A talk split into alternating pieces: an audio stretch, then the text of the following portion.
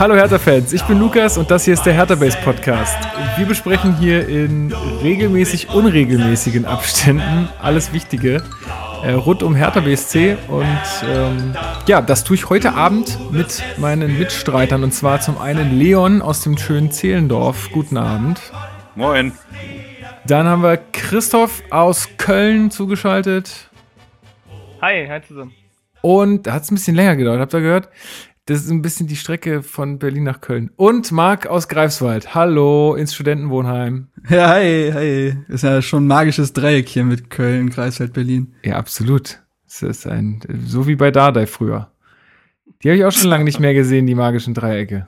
Naja. Naja, hier Grujic, Dardai, äh, Duda, Meier war doch das letzte, was wir ja, hatten. Was uns dann weggefault wurde. Ach, komm, was, zurück. was weggefault ist sozusagen. Haha, so, ähm, bevor wir aber jetzt hier in die Thematiken einsteigen, ähm, würde ich gerne mal den Exil-Hertaner Podcast loben. Ich habe da jetzt äh, reingehört und bin, glaube ich, auch auf aktuellem Stand. Also ich habe äh, bis jetzt alles gehört und ich finde das wirklich sehr gut gemacht und äh, habe da Spaß beim Zuhören. Also Daumen hoch und wer da noch nicht reingehört hat, der sollte das mal tun die beschäftigen sich halt, wie gesagt, so, also wie der Podcast auch heißt, Exil-Hertaner, äh, wird da auch so ein bisschen drüber gesprochen, ähm, wie die Gäste dann äh, quasi sich so fühlen in ihrem Exil als Hertaner und oder wie sie dazu gekommen sind, äh, dass sie jetzt außerhalb von Berlin wohnen. Also ist ganz interessant und auch sonst finde ich das ganz angenehm, wie die da über Hertha sprechen und ähm, ja, kann ich also echt nur empfehlen. Dann äh, noch eine zweite Sache. Die letzte Folge auf Spotify ist etwas übersteuert gewesen. Das äh, liegt an mir, das war mein Fehler. Aber ich konnte ihn nicht korrigieren, weil Spotify mich das nicht korrigieren lässt. Äh, das ist etwas blöd, aber ich versuche das in den nächsten Folgen äh, besser hinzukriegen. Wenn ihr es nicht gemerkt habt, dann ist umso besser. So, Jungs, ich habe euch gerade schon im Vorgespräch gesagt, wir machen das äh, heute so. Wir sprechen jetzt ähm, erstmal noch über ein anderes Thema, bevor wir dann gegen, äh, zu den Spielen gegen Dortmund und Darmstadt kommen. Denn äh, es hat sich so die letzte Woche breit gemacht in den, in den Zeitungen, dass äh, Rainer Wiedmeier um seine Vertragsauflösung gebeten hat, beziehungsweise der VfB Stuttgart bei ihm angefragt hat. Und ähm, er ist ja aus Stuttgart ursprünglich oder zumindest da aus der Gegend. Ähm, ja, und äh, Leon, vielleicht äh, kannst du uns mal sagen, wie denn die Reaktion von Hertha ausgefallen ist? Äh, nee, das kann ich ehrlich gesagt euch gar nicht mal sagen, wie die Reaktion da von Hertha ausgefallen ist, äh, weil das weiß ich nämlich nicht. Aber ähm, ich kann noch meine eigene Reaktion mal zu sagen. Und zwar äh, finde ich das sehr schade, wenn er, wenn er tatsächlich gehen würde. Weil ähm, ich finde, er äh, bildet ja mit, mit Dada ein sehr homogenes Gespann. Und ähm, aber andererseits wohnt ja, glaube ich, seine, seine Familie noch da unten oder wohnt genau, da unten. Ja. Äh, im, Im Stuttgarter Raum nach wie vor. Und er ist ja jetzt auch schon länger bei Hertha und da kann ich es auch verstehen, ähm, wenn er dann sagt, ja, ich hab's halt, ich habe halt nicht sehen können, wie meine Kinder aufwachsen und so weiter, dass, dass man dann halt auch irgendwann äh, Richtung Familie zurückgeht oder zurückgehen möchte, kann ich, kann ich auf jeden Fall nachvollziehen. Ich finde es aber extrem schade. Wenn sollte es so kommen, natürlich. Ja.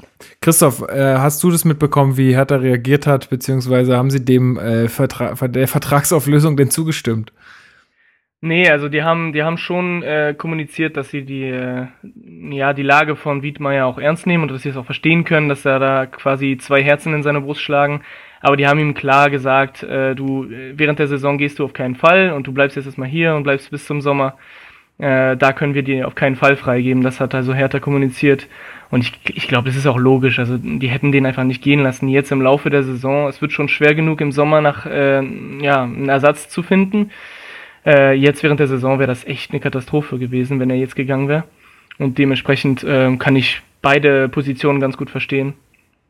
Tatsache. So, Marc, und jetzt ähm, Sag du uns doch mal, was, was wird uns fehlen, wenn Rainer Wittmeier dann vermutlich nächsten Sonntag, äh, nächsten Sonntag? Hä, was? Oh, echt schon? nächsten ja? Sommer, sorry.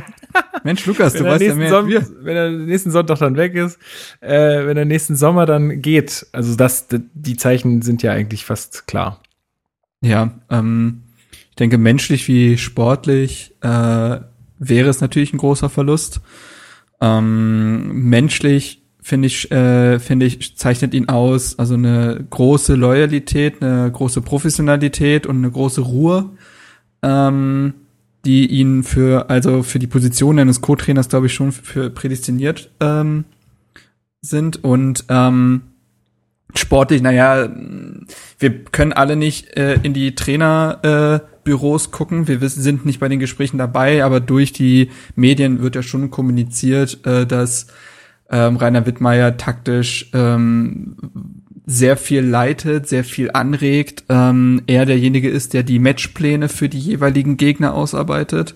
Also wie man dann nochmal gesondert auf äh, den Gegner äh, taktisch reagiert und nicht nur seine Marschroute spielt. Ähm, es wurde ja öfter auch dieses Verhältnis äh, bemüht von Löw-Klinsmann, dass äh, Wittmeier in dem Fall natürlich die Löw-Rolle von 2006 übernommen hätte und Paul Dardai die von Klinsmann ich kann mir vorstellen, dass sich das mittlerweile ein bisschen verändert hat, dadurch, dass ähm, da der einfach ein sehr viel erfahrenerer und gestandener Profitrainer ist als äh, bei seiner ersten Amtszeit bei Hertha oder seinem ersten Jahr.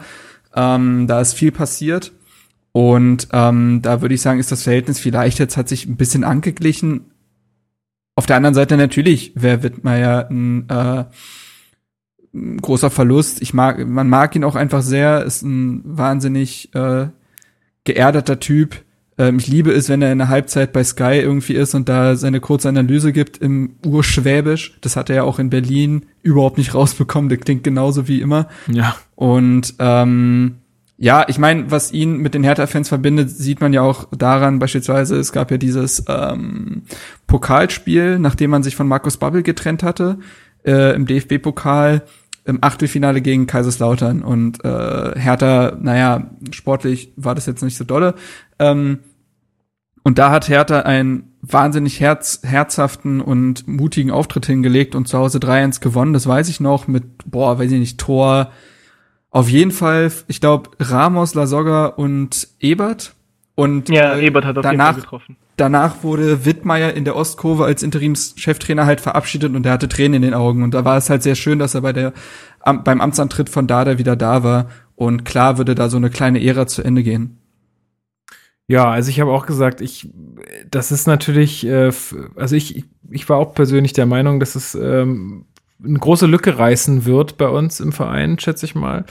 Ähm, aber ich kann nur empfehlen, äh, den Artikel bei uns auf der Homepage äh, zu lesen. Da hat nämlich der gute Sven einen äh, Artikel ähm, quasi über diese ganze über den ganzen Sachverhalt geschrieben und was auch so sein Ausblick ist und hat auch ähm, quasi klar gemacht, dass er es als nicht so dramatisch ansieht, weil er glaubt, dass irgendwo Leistungssteigerungen auch mal ein Ende haben und es irgendwann an so einen Punkt kommt, wo äh, man quasi einfach nicht mehr, nicht mehr weiterkommt, wo man die Mannschaft auch nicht mehr weiterentwickeln Der kann. Sogenannte Kulminationspunkt, wie ich gelernt habe. Wie auch immer, genau. ähm, und dieser Punkt, äh, also könnte natürlich jetzt auch irgendwann mal erreicht sein in diesem Gespann, weil man muss ja sagen, nach Streich äh, ist ja dieses Trainerduo das äh, Dienstälteste. Und er glaubt, dass dann äh, mit, mit einem zum Beispiel Ju Trainer aus der eigenen Jugend äh, da auch mal wieder neuer Wind reinkommen kann. Äh, also ich muss ehrlich sagen, ich habe da nicht so viel Vertrauen wie er. Also jetzt zumindest nicht vom Start weg. Also ich glaube, wenn das sich dann ändert, dann wird das nicht alles so sein wie vorher. Aber ich lasse mich gerne eines Besseren belehren. Ich denke mir nur, weil er jetzt halt auch dann als Lösung so, so sehr auf, auf, die, auf die Jugendtrainer bei uns im Verein, also äh, weiß ich nicht, Hartmann oder Czovic oder so gesetzt hat. Ich weiß gar nicht, ob das so gut tut. Ähm, also dass man dann zu viel so ein bisschen in seinem, in seinem, in seiner eigenen Suppe schwimmt. Ja, ich glaube, es war, war aber auch nur ein Vorschlag, ne? Nee, also, klar, klar, aber ich, ich sage einfach nur, dass ich glaube, dass es vielleicht gar nicht so schlecht ist, wenn jemand von extern auch kommt, der da ein bisschen mehr so den, den, die Draufsicht hat und nicht, nicht so sehr ähm, einer ist, der eh schon die ganze Zeit im Verein ist und so. Davon gibt's da eh genug. Ähm, ich würde auch, ich würde auch eher einen äh, erfahrenen Trainer dazu holen und keinen Jungen jetzt aus der Hertha Trainerakademie sozusagen, sondern ich würde, also ähnlich wie jetzt Wiedmeier die Rolle übernommen hat, würde ich auch einen, äh, einen erfahreneren ähm, von außerhalb dazu holen zu Dardai, weil den jungen Trainer, der sich, äh, der sich noch entwickelt, den haben wir ja mit Dardai und äh, an seiner Seite einen erfahrenen Mann zu haben, glaube ich, hilft ihm schon.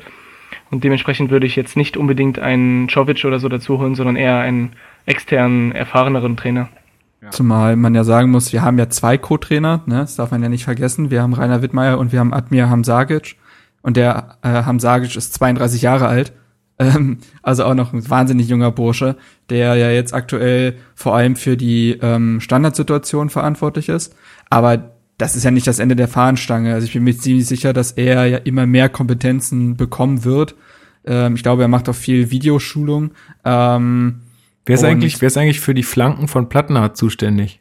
Ähm, Plattenhardt und das ist, das reicht schon. ähm, ja, ähm, naja, auf jeden Fall, ähm, ne, wir haben da noch so ein, ich, ich, ich, nur weil er jung ist, ist er nicht gleichzeitig ein Juwel, aber er muss ja irgendwie talentiert sein, wenn er in so einem jungen Alter im Bundesliga-Geschäft irgendwie auftaucht. Ähm, ja, und ähm, aber ich glaube auch, was was Sven halt gesagt hat, ist auch, dass man ja sieht, dass aktuell ähm, wahnsinnig viele talentierte Trainer, was Taktik angeht, auf den Markt gespült werden. Siehe Kofeld, siehe äh, Manuel Baum, siehe, ähm, man gucke nach Schalke, nach Hoffenheim. Ähm, und ja, das ist da vielleicht, also weil die menschliche Komponente ist beim Co-Trainer auch nochmal nicht so primär wie bei einem Cheftrainer. Und dann kommt es vielleicht erstmal auch so ein bisschen auf die fachliche Ebene an. Ähm, und da kann ich mir schon vorstellen, dass es jemanden gibt, der Wittmeier das Wasser reichen kann. Ob, ob man den bekommt, ist eine andere Frage, aber äh, ich würde da jetzt auch nicht sofort den Sand in den Kopf stecken. Ja, was ich so ein bisschen den, den Sand in den Kopf stecken, ja.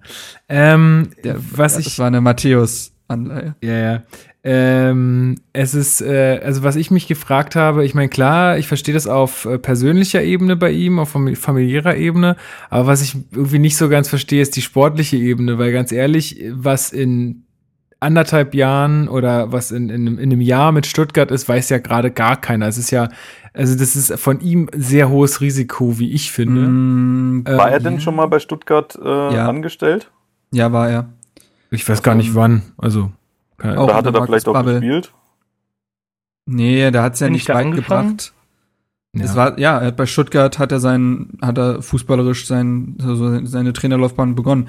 Aber ähm, was ja anscheinend der Plan von Stuttgart ist, ihn zu so einem Hermann Gerland Stuttgart zu machen, also ein Co-Trainer, der unabhängig davon, wie das Trainerteam sich verändert, wie die sportliche, ähm, wie die sportlichen Herausforderungen sich verändern, er quasi so eine Instanz bildet, die so eine ähm, prägende gestalterische Rolle übernehmen soll, ähm, was dann ja wieder dazu passt, dass er dann halt wüsste, okay, ich ziehe da jetzt ja. nicht für nur ein Jahr hin für meine Familie, sondern mein Job ist soweit safe, dass man sagen kann, gut, wir holen als nächstes halt Trainer X, aber du bist trotzdem weiterhin der Co-Trainer. Und das gab's ja schon öfters. Und diese Zusicherungen äh, sind dann genauso wertvoll wie die mit der Trainer hat unseren vollen Rückhalt und drei Tage ja, später genau. ist er entlassen. Also ich weiß, wollte also, ich auch gerade sagen. Ne, das ist halt ja, aber das sind ja nochmal so Impulse, die gegeben werden, ähm, was dieses Geschäft so schnelllebig macht. Das machst du ja nicht mit einer Co mit dem Co-Trainer. Ja, das muss dann aber auch. Also ich weiß jetzt nicht, wie gesagt, du weißt halt in diesem schnelllebigen Geschäft nein, nicht, was in dem Jahr nein. ist. Und wenn, wenn dann jetzt ein Trainer kommt, der seinen Trainerstab da mitbringt und sagt, pass auf, ich kann hier keine anderen Leute gebrauchen oder so, oh, es ist dann halt. Äh, aber also, wie gesagt, ich, ich will nur damit sagen, es ist halt für ihn, finde ich, ein, ein hohes Risiko, was er da eingeht, äh, weil ich glaube, dass er in Berlin, ich also dass er in Berlin jetzt erstmal eine sehr gesettelte, sehr gesetteltes Setting vor, gesetteltes, ein gesetteltes oh, Setting. Scheiße, Alter. Ja, das ist hier. Das ist Willkommen hart. im Marketing-Sprech. Ja. Äh, 1.1. Tut mir leid. Tut mir sehr leid. Äh, aber dass er er da eine. da gerade was. Genau. okay, wie sagt man das auf Deutsch? Dass er eine sehr gefestigtes, äh, sehr gefestigte. Umfeld genau, sehr Umfeld. Genau, äh, vorfindet und äh, auch eine Situation, wo er sich sicher sein kann, dass das jetzt erstmal zumindest in den nächsten zwei Jahren jetzt nicht unbedingt äh, komplett äh, über den Haufen geworfen wird. Also würde ich jetzt mal annehmen. Ja, ja hat er, oh sorry. Nee, äh, vor allem hat er bei, bei Hertha jetzt auch schon äh, was mit aufgebaut. Und so langsam, allmählich fängt es ja an, äh, auch Früchte zu tragen. Ja, man soll äh, gehen, wenn es am schönsten ist beim V, ja gut, das stimmt natürlich einerseits, aber beim VfB, ähm, da weißt du halt gerade momentan nicht so richtig, wo die Reise hingeht. Also ich meine, ja, Weinziel hatte jetzt auch wieder, hatte ja jetzt auch wieder einen sehr guten Einstand. Und ähm, ja, gut, muss man natürlich sehen. Aber sportlich ist es für ihn, glaube ich, kein Fortschritt. Aber ich glaube, wie gesagt, darum geht es ihm auch nicht primär. man kann ja trotzdem Ambitionen haben. Äh, also weißt du, die, es ändert sich ja die Herausforderung bei Stuttgart. Ähm, aber das kann dann ja auch irgendwo reizen, weißt du? Also ja gut, sicher, klar. Weil da müsste man jetzt wieder aufbauen und stabilisieren. Ja. Genau das, was er bei Hertha schon gemacht hat. Ja. Gut, aber dann, also wie gesagt, wir finden es alle furchtbar schade, wenn er geht, äh, sehen aber auch die Chancen darin. Äh, aber es trägt, glaube ich, für es birgt für beide ein großes Risiko, denke ich mal, oder ein, großes Risk oder ein, ja. ein gewisses Risiko. ein großes ähm, Risk. Und also ich meine, ich wünsche ihm, ich wünsche ihm auf jeden Fall alles Gute äh, bei diesem Plan ähm, und ich hoffe, dass das auch für ihn soweit in Erfüllung geht. Äh, und wir wissen ja, ähm, dass äh, wenn sich nichts verändert, dass das Stillstand bedeutet und deswegen ähm, ist es vielleicht auch mal ganz gut, dass sich was verändert. Wer weiß. Ja, aber muss man noch mal disruptiv aber es steht doch jetzt noch nicht zu 100% fest, oder? Dass er Nein. Geht. Naja, ist einfach nur so, dass sein Vertrag ausläuft und äh, er jetzt halt so offensiv nachgefragt hat, ob man nicht jetzt schon ja. Und dann bedeutet das ja im Sommer, dass die ganze Geschichte vorbei ist. Wer weiß, vielleicht wird's ja auch nicht Hoffenheim, sondern äh, hm, Stuttgart, sondern Hoffenheim, weil wir wissen mit wir wissen aus verlässlichen Quellen, dass sich die Trainersituation in Hoffenheim im Sommer ändern wird. Ähm, er hat auch schon mal bei Hoffenheim gearbeitet, es wäre in der Region. Who knows, vielleicht suchen die auch noch einen Co-Trainer. Das kann auch sein. Ja, wobei in der Logik äh, von, von Sven mit dem äh, irgendwann muss, muss ein Wechsel stattfinden in den Trainern und so weiter. Der gilt auch für Dardai. Also das muss man ja auch bedenken. Ja, das wäre dann ja auch die nicht so sein, dass, die er bekommen würde. Genau. So. Das, das, das schreibt ja. er zumindest auch in seinem Artikel, dass er sagte, ähm, es würde halt vielleicht die, die Lebenszeit, wenn man das so sagen kann, also äh, nee, ist richtig. bei, bei Hertha äh, für Dada halt so ein bisschen verlängern. Also dass, wenn er nochmal neue Impulse bekommt, dass sich, wenn, wenn sich da nochmal was verändert, dass ist, das ist, dass ihm das auch helfen würde, sozusagen. Ja, das stimmt. Genau. Gut, aber dann so viel dazu. Dann kommen wir jetzt mal zum Spiel gegen den BVB. Wer möchte denn, wer fühlt sich berufen, die Aufstellung äh, zu übernehmen? oh, nicht alle gleich hier schreien, dann mache ich das. Ja. Ich mach's, ich mach's in Darmstadt. Okay, gut. Ah, okay, komm. Dann ähm, sag ich mal was zur Aufstellung. Und zwar ähm, hatten wir, äh, haben wir mit einer Dreierkette gespielt in Dortmund. Ja. Genau. Also zumindest äh, mit dem Ball, gegen den Ball sieht das natürlich dann alles anders aus. Äh, wir fangen mal hinten links mit der Fünferkette sozusagen an. Mittelstädt, dann Rekik, Lustenberger, Stark und Lazaro. Meier und Schellbrett im äh, defensiven Mittelfeld oder quasi auf der 6. Äh, Duda auf der 10 äh, und Kalu Dibischewitsch äh, sozusagen im Sturm oder dann quasi auf den Flügeln. Ähm, ja, war jetzt wenig Überraschendes dabei, außer dass man sagt, okay, Mittelstädt jetzt wieder für Plattenhardt, fand ich, finde ich aber super aktuell und äh, hat sich ja auch ausgezahlt, muss man sagen. Habt ihr sonst noch irgendwas bei der Aufstellung als äh, ja. besonders empfunden? Es, äh, es hätte ja deutlich überraschender werden können. Äh, Dada hatte ja vorgehabt, Kalu auf die Bank zu stellen und äh, stattdessen Selke spielen zu lassen. Und er hat ja das erzählt in der Pressekonferenz dann, mhm, dass ja, er äh, sich mit, mit äh, Kalu in seinem Büro getroffen hatte und ihm gesagt, okay, pass auf, du sitzt auf der Bank, weil ich möchte mit zwei Stürmern spielen. Und dann meinte Kalu zu ihm, okay, ich akzeptiere das, aber guck, Trainer, ich kann auch äh, da auf der Position spielen, Nemi Bisevic, das kann ich machen. Und da meinte so, oh, okay, dann mach das. und dann hat er ihn doch, hat er ihn doch aufgestellt und dann macht Kalu zwei Tore. Also das war halt eine ganz lustige Geschichte, fand ich. Ja, stimmt.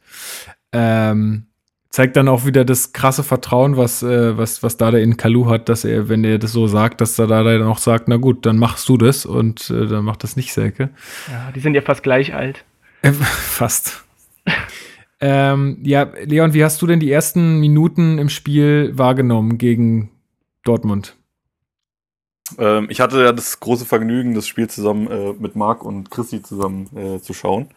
Und ähm, ja, es, es ging gleich hoch her. Ich habe ähm, äh, Schlimmes befürchtet, muss ich ganz ehrlich sagen, weil Dortmund natürlich von Anfang an ziemlich viel Druck gemacht hat. Also die wollten, denke ich, an ihre, an ihre Leistung gegen, gegen Madrid wollten sie, glaube ich, anknüpfen. Aber man hat auch bis, also ich finde zumindest, vielleicht bilde ich mir das auch nur ein, aber den hat auch so ein bisschen so die allerletzte Spritzigkeit hat den Dortmundern auch gefehlt, aber ist ja klar, wenn du da auch äh, Champions League in den Knochen hast. Und ähm, ja, das war dann. Also gleich meine, recht viele Chancen zu Beginn. Ja, genau. Ähm. Vor allem, vor allem Hakimi ist mir oder ist uns äh, relativ häufig aufgefallen. Der, der Junge war wirklich überall und nirgendwo. Also es war echt äh, unglaublich. Ja, also ich erinnere mich an die vierte Spielminute, wo ich weiß gar nicht, ich glaube, äh, wir hatten da abgezogen Sancho äh, wo Rekik noch regelt. Also das war Glanzparade von Rekik, der sich mhm. da so in den Ball wirft und da dachte ich schon, wow, ey Leute, das, wenn das hier mal jetzt heute kein 4-0 wird. Vor allen Dingen, ich habe auch, also wenn du die Dortmunder spielen siehst, das ist einfach ein Unterschied wie Tag und Nacht. Diese Athletik, die Schnelligkeit, die Ballbehandlung, die Passstaffetten, das ist einfach ein komplett anderes Spiel irgendwie als bei uns. Ähm, also ja, hat, da hat man einfach einen deutlichen Unterschied gesehen und auch dann 16. Spielminute, glaube ich, zieht Hakimi dann auch mal, also ganz knapp am Tor vorbei. In der Wiederholung war das dann erst zu sehen, wie knapp das eigentlich war. Ähm, Wobei ich ja der Meinung bin, dass wenn er noch genauer gezielt hätte, Jahrstein da gewesen wäre. Möglich, ja, aber es war auf jeden Fall eine ja, sehr gefährlich Tor, Torchance. Gefährlich war es. Äh, ähm, ja. Das mündete dann in der 18. Minute in einem vermeintlichen Tor, Mark. Ja, genau. Äh, auf der linken Seite durchgesetzt. Reus bringt den Ball in die Mitte und Sancho, äh, Sancho? macht ihn dann Sancho, ja, Jaden Sancho. Okay. Ähm, ich denke mal, oder? Also Weiß Sancho, klar, keine Ahnung, Sancho. Ähm, und der macht ihn halt wunderschön mit diesem, äh, ja, mit der Hacke ist es ja nicht, sondern mit der Innenseite des linken Fußes so in seinem Rücken. Kennt man ja diese typische Geschichte, wenn der Ball so gegen die eigene Laufrichtung noch kommt und man den dann so reinschiebt mit dem falschen Fuß. Ähm, wunderschönes Tor, aber abseits, wie der Videoschiedsrichter dann erkannt hatte. Anscheinend gibt es mittlerweile wieder kalibrierte Linien. Ja, gibt seit dieser Saison auf jeden Fall, ja. Naja, da haben sie, naja, das war ja die Frage, die ging doch zwischenzeitlich nicht und dann hat anscheinend irgendwie keiner mehr Bescheid gesagt, dass sie doch wieder gehen. War, äh, naja, egal. Auf jeden Fall wirklich mit der Fußspitze im Abseits, aber äh, Sven hat es auf Twitter schön formuliert, weil auch äh, Favre danach meinte, ja, aber es waren ja irgendwie nur zwei Zentimeter. Ja, ein bisschen Abseits ist wie ein bisschen schwanger. Man ist es halt so. Ja, also das hat die Aussage habe ich von Favre auch überhaupt nicht verstanden. Also, also wenn ganz wir, ehrlich, wenn wir wenn, das schon haben, dann ja, dann, dann muss man das auch jetzt, also dann ist es entweder ist es halt ein Zentimeter Abseits oder ist es halt nicht. Also das ist genau. ja genauso wie wenn der Schiedsrichter dann pfeift und es ist halt ein Zentimeter nicht Abseits, dann könnte man auch sagen, ja, aber es ist ja nur ein Zentimeter nicht Abseits, dann könnte ja, man ja auch Abseits pfeifen. Das ist diese alte, diese alte Gewohnheit von den äh, Trainern, die jetzt nicht 30 Jahre alt sind, ähm, dass man, dass man auch nie, noch dieses äh, auf gleiche Höhe oder im Zweifel mit ja. dem Angreifer Gedanken hat, dass es, wenn es sehr, sehr knapp ist, dann in der Regel kein Abseits gepfiffen wurde. Und das hast du jetzt mit der, mit dem Videoassistenten, diese Option hast du ja gar nicht. Ich mein, jetzt kannst du entscheiden, ist, entweder ist es Abseits oder ist es nicht Abseits. Aber früher, äh, also ich, ich denke, daran liegt es, dass er das gesagt hat. Ja, glaube ich auch, aber ich meine, er muss sich ja auch irgendwie umstellen. Ich meine, und ich, ich, ganz ehrlich, ich finde es ja auch, äh, um mal wieder gegen den VR zu wettern, ich finde es ja auch eigentlich äh, im Sinne des Spiels, sowas laufen zu lassen. Ganz ehrlich, der hat doch keinen Vorteil, nur weil die Fußspitze da ein Zentimeter weiter vorne ist. Also ist ja, ist ja ein Quatsch, ja. Das ist ähm, ein schönes Tor gewesen, vor allem. Ja, also insofern äh, super Glück für uns und danach äh, in unserer Gruppe ging es ab, wie alle den VR gefeiert haben. Sehr geil. Fand ich witzig. Ähm, ja, und dann aber etwas später, in der 27. Minute, ähm, kommt dann das unvermeintliche Tor. Äh, also das war ja, hat er sich irgendwie ja total angekündigt. Ähm, Sancho darf dieses Mal wirklich einschieben nach Vorlage von Götze und Hertha läuft irgendwie im eigen, also im eigenen Stadion, äh, kontert uns aus. Wie kann das denn passieren? Ähm, das war eine ganz komische Szene. Ähm, ich, ja, ich glaube, Lustenberger versucht zu grätschen, verpasst das ist das den Problem. Ball. Und dann, ähm, Dortmund baut von hinten auf und spielt halt durch die Mitte und Hertha wittert da eine Chance halt, äh, den Ball so um den Mittelkreis selbst zu erobern. Und ähm, ist, da, ist ja auch okay, dass da die Mittelfeldspieler energisch draufgehen, aber warum auch immer ist Lustenberger nicht bei seinem Mann, nämlich Götze, dem Vorlagengeber, geblieben, um dann halt entweder den Pass abzufangen oder zumindest Götze in den Zweikampf zu bringen, dass er nach außen abgedrängt wird, sondern er grätscht auch noch in den Passgeber. Ich weiß nicht, wer den Pass auf Götze gespielt hat, um ehrlich zu sein. Ähm, aber dadurch ist dann. Das war Dahut. Ja. Dahut, okay, genau. Also er geht dann auch auf Dahut drauf, ähm, was Quatsch ist, weil schon zwei Spieler, glaube ich, da sind und ähm, der Ball kommt dann halt trotzdem durch und dann, ja gut, dann ist Rekik da alleine gegen drei Dortmunder. So, das kann eigentlich, das darf no. bei einer Auswärtsmannschaft gegen Dortmund darf das nicht passieren. Und natürlich spielt dann Götze halt auch einen richtig guten Pass, also der muss auch erstmal so ankommen. Aber ja, das darf halt nicht passieren. Und da muss man leider auch wenn ich ihn jetzt ansonsten gar nicht so verkehrt fand, muss man den Fehler schon ein bisschen bei Lustenberger suchen, weil wenn er bei Götze bleibt, fängt er entweder den Ball auf ihn ab oder er bringt ihn in den Zweikampf, sodass Götze eben nicht seelenruhig passen kann. Und dann ist die Wahrscheinlichkeit schon weitaus höher, dass da kein Tor entsteht. Korrekt. Ja, da regt sich Rickig äh, auch sehr auf, dass er dann allein gegen drei Dortmundern steht. Das äh, kann ich dann auch verstehen. Ja, zu Recht, ja. Ja.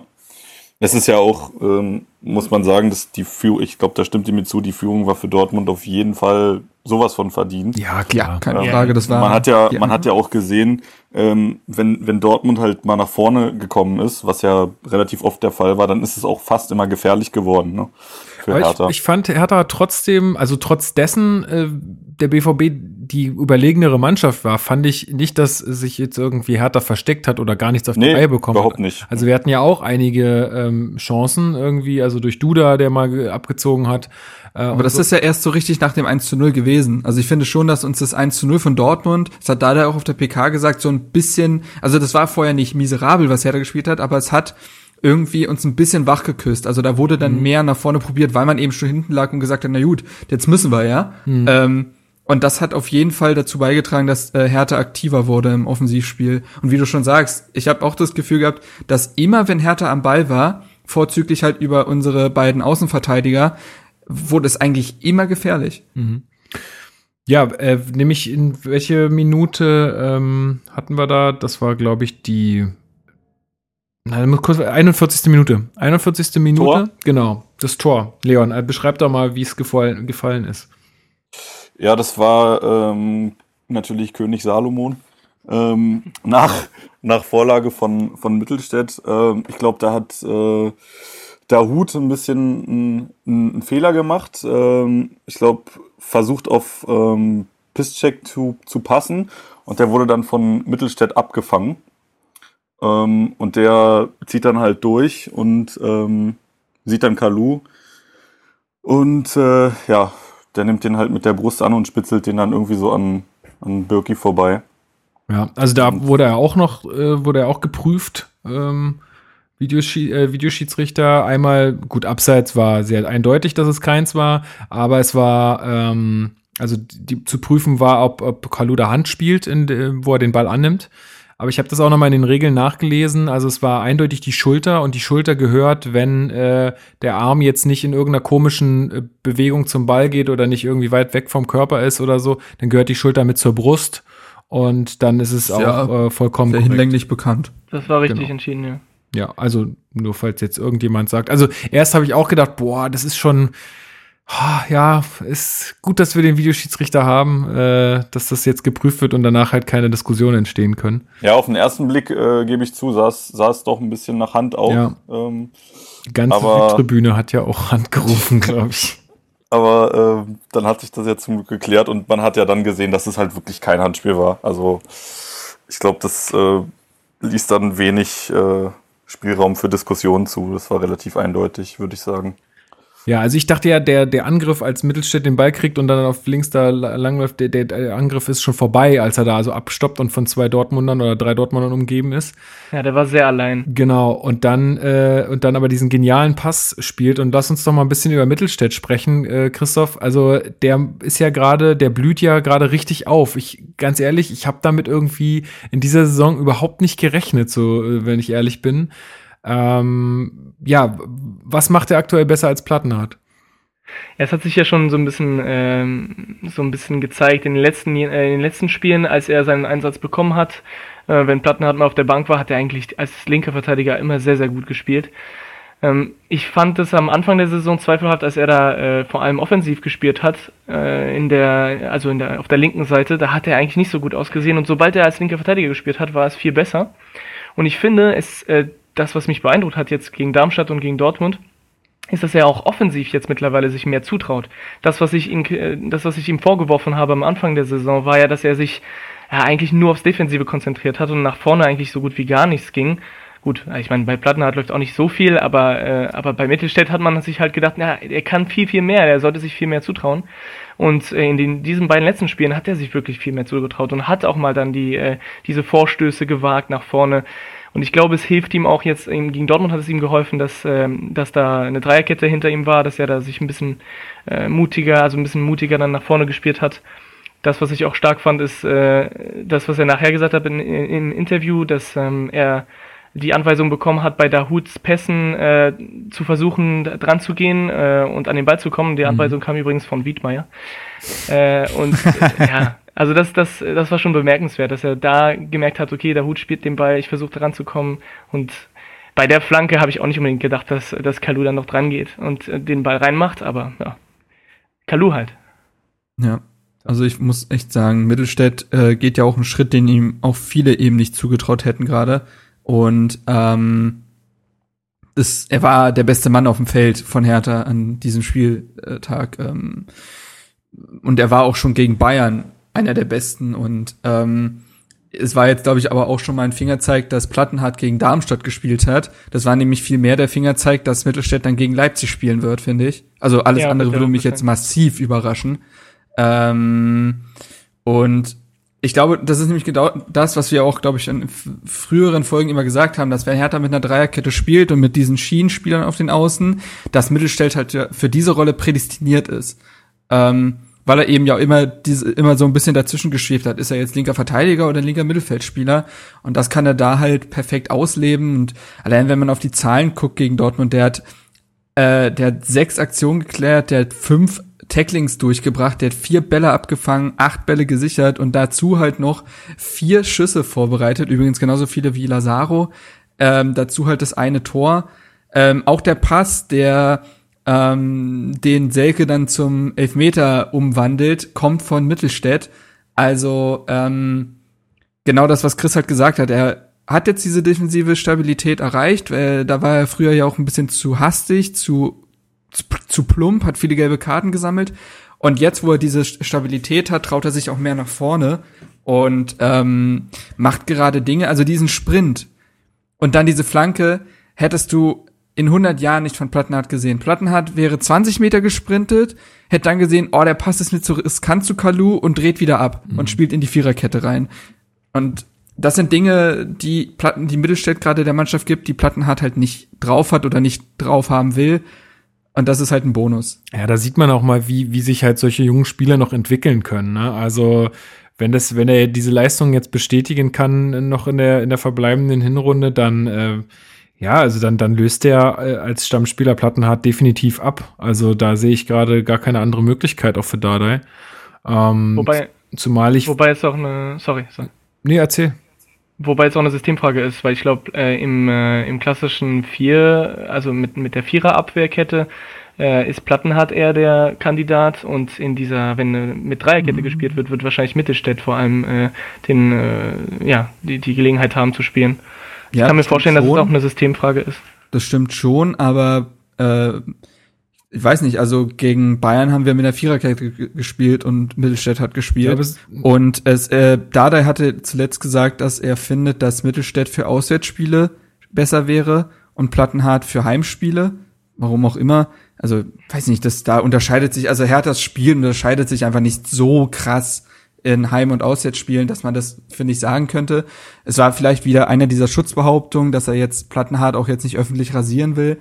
Ähm, und aber wir gehen wir jetzt hier mal wirklich nach dem Leistungsprinzip und nach der Formkurve, führt gar kein Weg dran vorbei, Mittelstädt jetzt erstmal den Stammplatz zu geben. Also das muss auch die Belohnung sein. Es kann ja nicht sein, dass Mittelstädt jetzt wirklich zwei Schritte nach vorne macht, besser ist als Plattenhardt, nicht gleichwertig, sondern besser.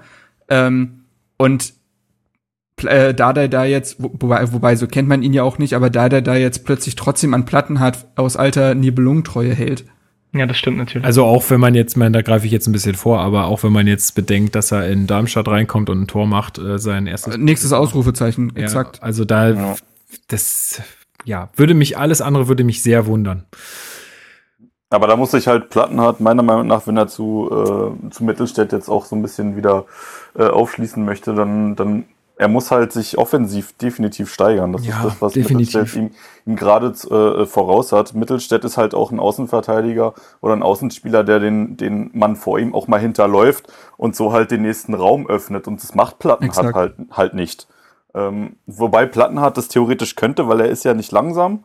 Ähm, gut, er ist jetzt auch nicht falsch schnell, aber er ist jetzt auch nicht mega langsam. Er könnte das schon, aber ich weiß nicht, ob er da irgendwie anders ausgebildet wurde, bei Nürnberg, glaube ich. Oder, Ja, ähm, Ja, Aber das Komische ist ja, das Komische ist, dass man in ungefähr jedem Monat gibt so einen Artikel mit irgendeiner Berliner Zeitung mit Plattenhardt, wo es jedes Mal dieselbe Überschrift so von wegen, ähm, ja, ich erwarte mehr von mir und das und das muss ich tun, damit mich Löw wieder nominiert. Dann steht auch jedes Mal, ja, ich, ich, ich erwarte mehr Tore und direkte Vorlagen von mir. Und im Spiel ist er dann wieder genau der, der nach zehn Minuten, zehn Metern Sprint abdreht. Es ist halt, Also es ist halt das so passt halt nicht risikoscheu, zusammen. sein Spiel. Ja, und das, das Genau. passt halt nicht zusammen. er macht so Also, Dienst nach Vorschrift. ja. und das reicht halt nicht, besonders nicht. Also das hat dann noch gereicht, als er halt keinen wirklichen, äh, keine wirkliche Konkurrenz hatte. Jetzt hat er sie und dann muss einfach mehr Risiko kommen. Ja. Ich meine, für Hertha ist es gut. Ich meine, jetzt äh, unerwarteten Konkurrenzkampf auf der Linksverteidigerposition zu haben, das tut ja immer gut. ja, absolut. Also Vor allen Dingen ist es halt auch, also jetzt auch im Spiel gegen Darmstadt ist mir extrem aufgefallen, diese Flanken von Plattenhardt, die kannst du halt so in die Tonne treten. schön auf Kniehöhe. Also das Geil. ist einfach, ist einfach Quatsch, ja. Dann, da, da muss er auch dran arbeiten. Also ich meine, das, es gibt ja so Momente, da kommen die dann mal scharf und dann wird's ja auch sofort gefährlich. Aber das muss halt von einem, also ganz ehrlich, von einem Nationalspieler erwarte ich da halt eine höhere Quote irgendwie. Äh, naja. Gut, also Mittelstädt auf jeden Fall äh, gerade sehr aufstrebend. Dann gab es noch eine Szene, die wurde auch vom VR geprüft und Gott sei Dank, denn ähm, äh, Sascha Stegemann, glaube ich, war der Schiedsrichter, gibt einen Elver, obwohl äh, Lustenberger Reus ganz klar vor dem Strafraum fault. Und da habe ich mir so gedacht, das ist genau das, was, äh, was mich halt so nervt am, am Videoschiedsrichter. Ähm, wette mit euch, der Stegemann hat sich gedacht, pass auf, ich pfeife jetzt hier Elfmeter, Ja. weil wenn ich es nicht tue, kann es nicht geprüft werden, aber wenn ich es tue, dann wird es geprüft, naja, dann gebe ich halt dann am Ende den Freistoß, ist auch okay, aber wenn ich, wenn es jetzt ein Elfmeter war und ich jetzt nur Freistoß gebe, dann darf es nicht geprüft werden. Und dann bin ich am Ende Nese. Also, ich bin da, ich bin da komplett bei dir. Ich, äh, ich glaube auch, dass es eine Rolle zumindest unbewusst spielt und das, das nervt mich auch total. Wenn er, wenn er nicht pfeifen würde und dann nur pfeifen, also ich verstehe, was du meinst und, und ich glaube auch, dass es, äh, dass es eine Rolle spielt im Kopf vom, vom Schiedsrichter dann. das, das, das ist halt echt einfach so eine, ich meine, so ist ja jetzt nichts passiert, aber ich finde es einfach, das ist so, es, es schleicht sich dann halt auch, ähm, auch wenn sie es natürlich, auch wenn es nicht, nicht passieren soll, aber es schleicht, wird sich und es wird sich immer mehr einschleichen, auch beim Verhalten der Schiedsrichter. Äh, und naja, gut, äh, ich glaube, wir müssen damit leben.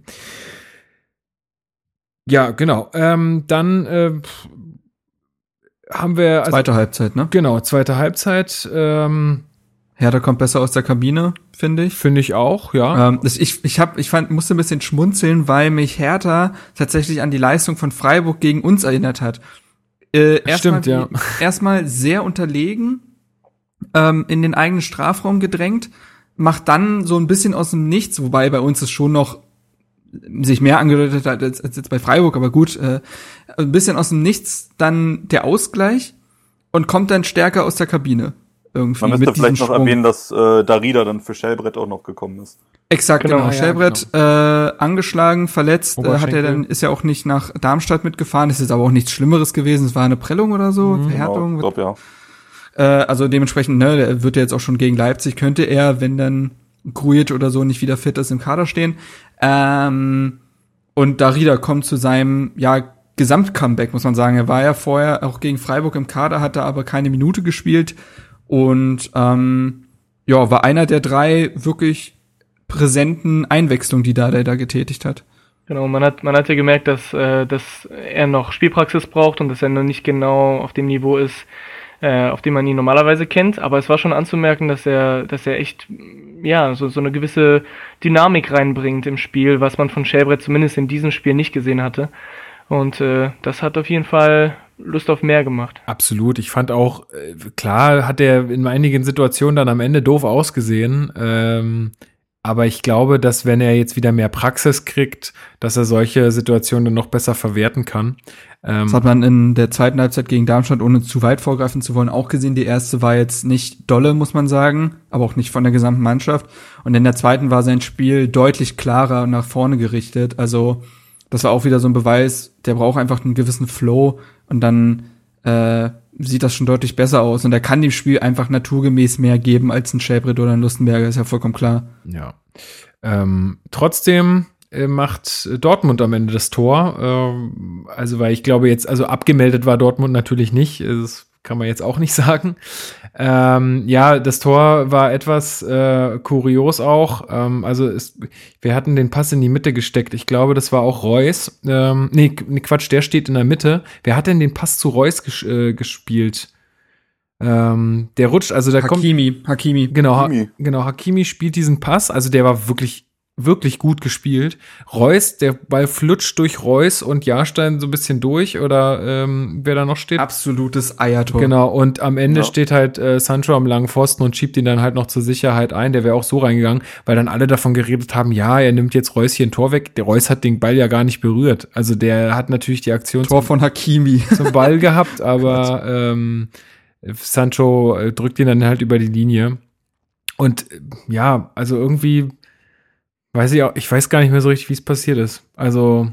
Naja, es war einfach, ja, war halt also wieder Dortmund so dribbelt sich halt wieder ja. oder äh, kombiniert sich halt wieder ins letzte Drittel, was sie einfach überragend aktuell können, allein durch Axel Witzel, der eigentlich auch wieder in diesem Spiel von Duda in Manndeckung genommen wurde, aber da siehst du einfach, dass momentan halt Welten zwischen dem Witzel und dem beispielsweise Rudi äh, liegen. Ja. Äh, Rudi hat sich, also wirklich, der war ja komplett abgemeldet und Witzel hatte trotzdem die zweitmeisten Pässe im Spiel und da eine Passquote von 92 Prozent und der spielt nicht nur Alibi-Pässe, also das ist schon unfassbar. Das ist schon wirklich, gerade aktuell ist das Weltklasse, was Witzel spielt. Und das siehst du dann halt. Und durch ihn sind sie sehr gut ins letzte Drittel gekommen, auch durch Hakimi, wie gesagt, der so einen verkappten Spielmacher gegeben hat.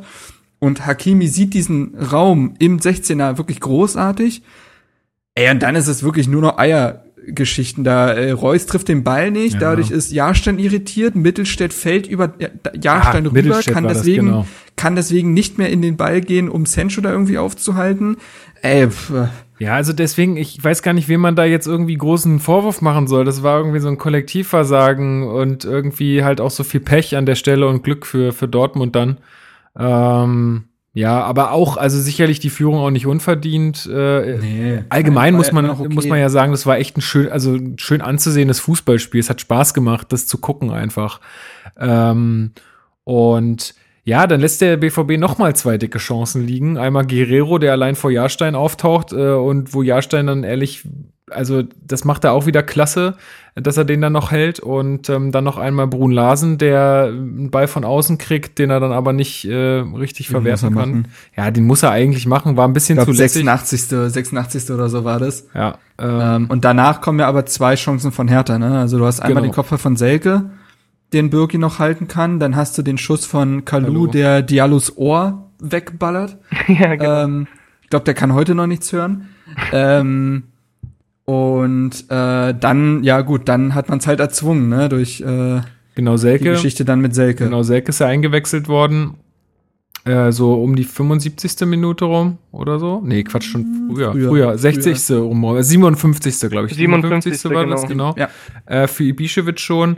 Und er, der hat sich auch richtig reingehangen, so ein typischer Selke, wie man ihn halt kennt. Und so kommt es dann natürlich auch wieder zur, zur Elfmetersituation. Also er, Marc hat das ja schon gesagt, er kriegt einen Pass von Mittelstädt äh, und ist dann im Zweikampf mit Sagadu und stiehlt sich so vor ihn sozusagen und provoziert dann natürlich, dass der Sagadu sich auf ihn raufschmeißt, so mehr oder weniger im Zweikampf. Und ja, für mich ein eindeutiger Elfmeter, ähm, weil ich glaube, sonst wäre er durch gewesen. Gibt auch Gelb man für Sagadu. Ganz, ja? Man muss mal ganz kurz sagen, Oh Gott, ich, wenn ich gegen, also wenn ich äh, Fan von Dortmund wäre oder gegen von irgendeiner Bundesliga-Mannschaft, ich würde Selke nur hassen. Ich sagen, ey, der ist so ein widerlicher Spieler. Also ähm, ich sag nicht, dass der nur unfair wäre, das meine ich nicht damit, aber es ist wirklich so, ähm, auch da muss man ja sagen, dass auch er wahnsinnig gezogen und gehakt hat. Ähm, man, tatsächlich sieht man sogar, dass er auch an Sagadus Trikot zieht. Und es hat er gegen Darmstadt genau dieselbe Szene. Er macht es halt klug. Also er hat ja diese langen Storchbeine.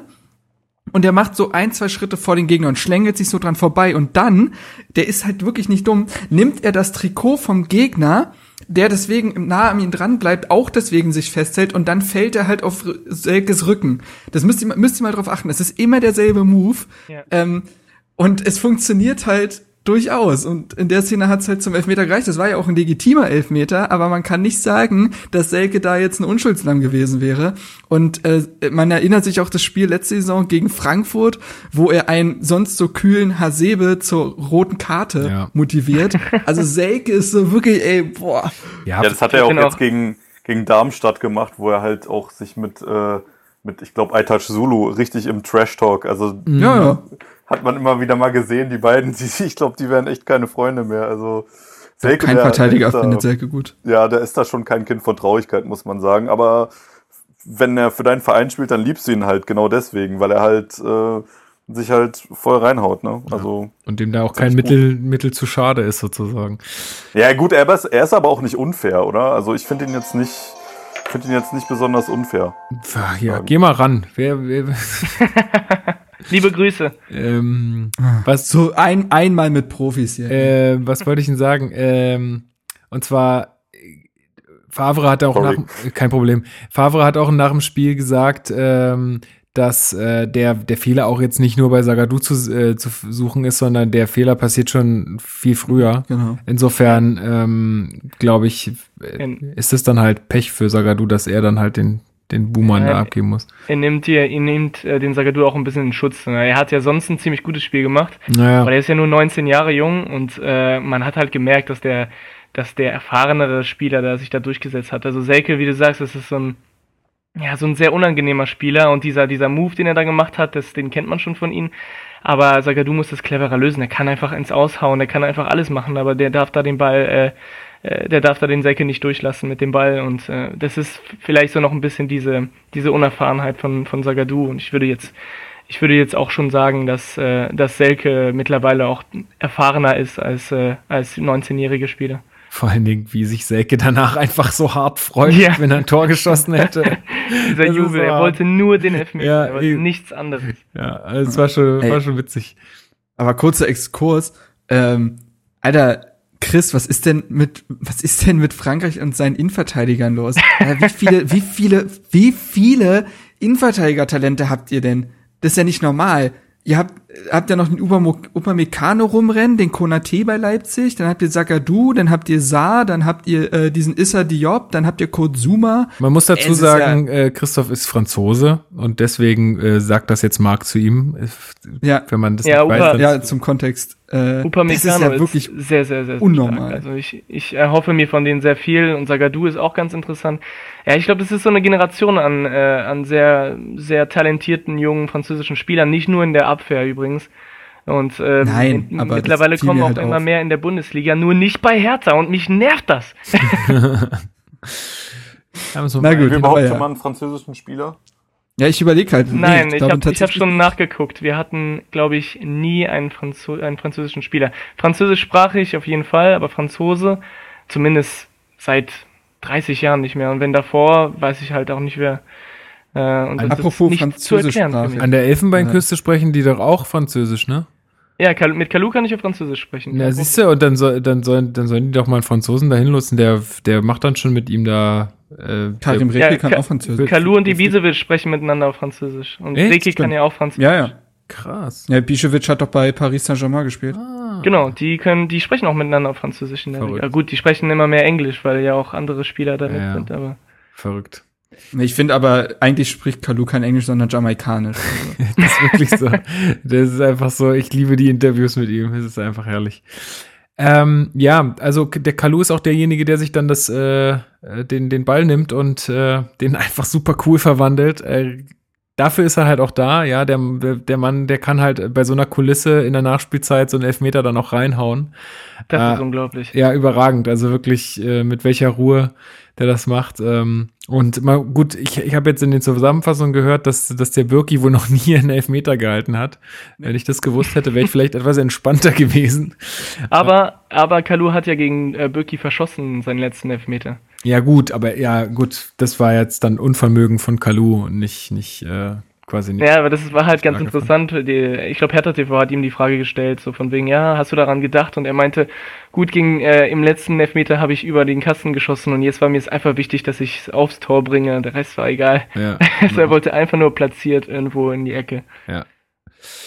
Ja, und so holt man äh, dann eigentlich, also ich finde letztendlich in Dortmund ähm, bei der bei der Form, den die Dortmund auch gerade hat, finde ich einen verdienten Punkt, weil man sich nicht ähm, hat irgendwie nur hinten reingestellt oder also man hat selber versucht auch ein Spiel zu kreieren, offensiv zu sein, Torchancen ähm, herauszuspielen und hatte ja auch seine Torchancen dann letztendlich und ähm, ganz ehrlich, das ist dann äh, letztendlich das Spiel, wenn wenn Dortmund es verpasst, diese beiden Riesenchancen, die sie hatten, äh, reinzumachen ähm, dann ist, finde ich, kann man nicht von einem un unverdienten Punkt äh, für Hertha sprechen, sondern dann ist er sehr verdient.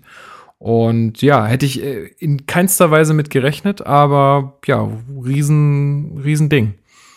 Ja, da muss man auch sagen, das hat sich dann äh, ja auch durchs Darmstadt-Spiel gezogen. Sehr gute Einwechslung von Dardai. Alle drei, äh, so Darida, Dilrosun und Selk haben alle ihren Anteil daran. Also Dilrosun hat in seiner Viertelstunde ja auch nochmal richtig Betrieb gemacht. Ähm, Darida war sehr präsent, sehr geholt den Elfmeter raus. Ähm, muss sagen, wir hatten, wir hatten elf Abschlüsse gegen Dortmund, in Dortmund. Ich finde, das ist schon eine ziemlich gute Zahl. Das haben wir früher nicht mal in Heimspielen gegen Mainz gehabt. Da hatten wir eher so zwei. Obwohl man der, B obwohl man auch sagen muss, der BVB ist ja natürlich, äh, offensiv ist das eine Granate, ne? Aber so, so defensiv haben die ja auch schon noch ihre Problemchen. Das hat man ja auch ja, in dem Spiel ganz klar eindeutig gemerkt. nicht, aber sind auch nicht eindeutig nicht schlecht. Also nee. das ist jetzt auch nicht offen dahin. Nein, nein, nein. Ähm, und ähm, ja, das, wie gesagt, äh, da kann man auch Lazaro nochmal loben, der natürlich Probleme hatte mit der linken Seite, weil da sehr viel gelaufen ist über äh, Reus, über Hakimi und Götze war ja auch immer wieder links zu finden und so. Aber wenn es dann wiederum in die andere Richtung ging, hatte Hakimi fast genauso große Probleme bereitet. Ähm, das kann er einfach gut.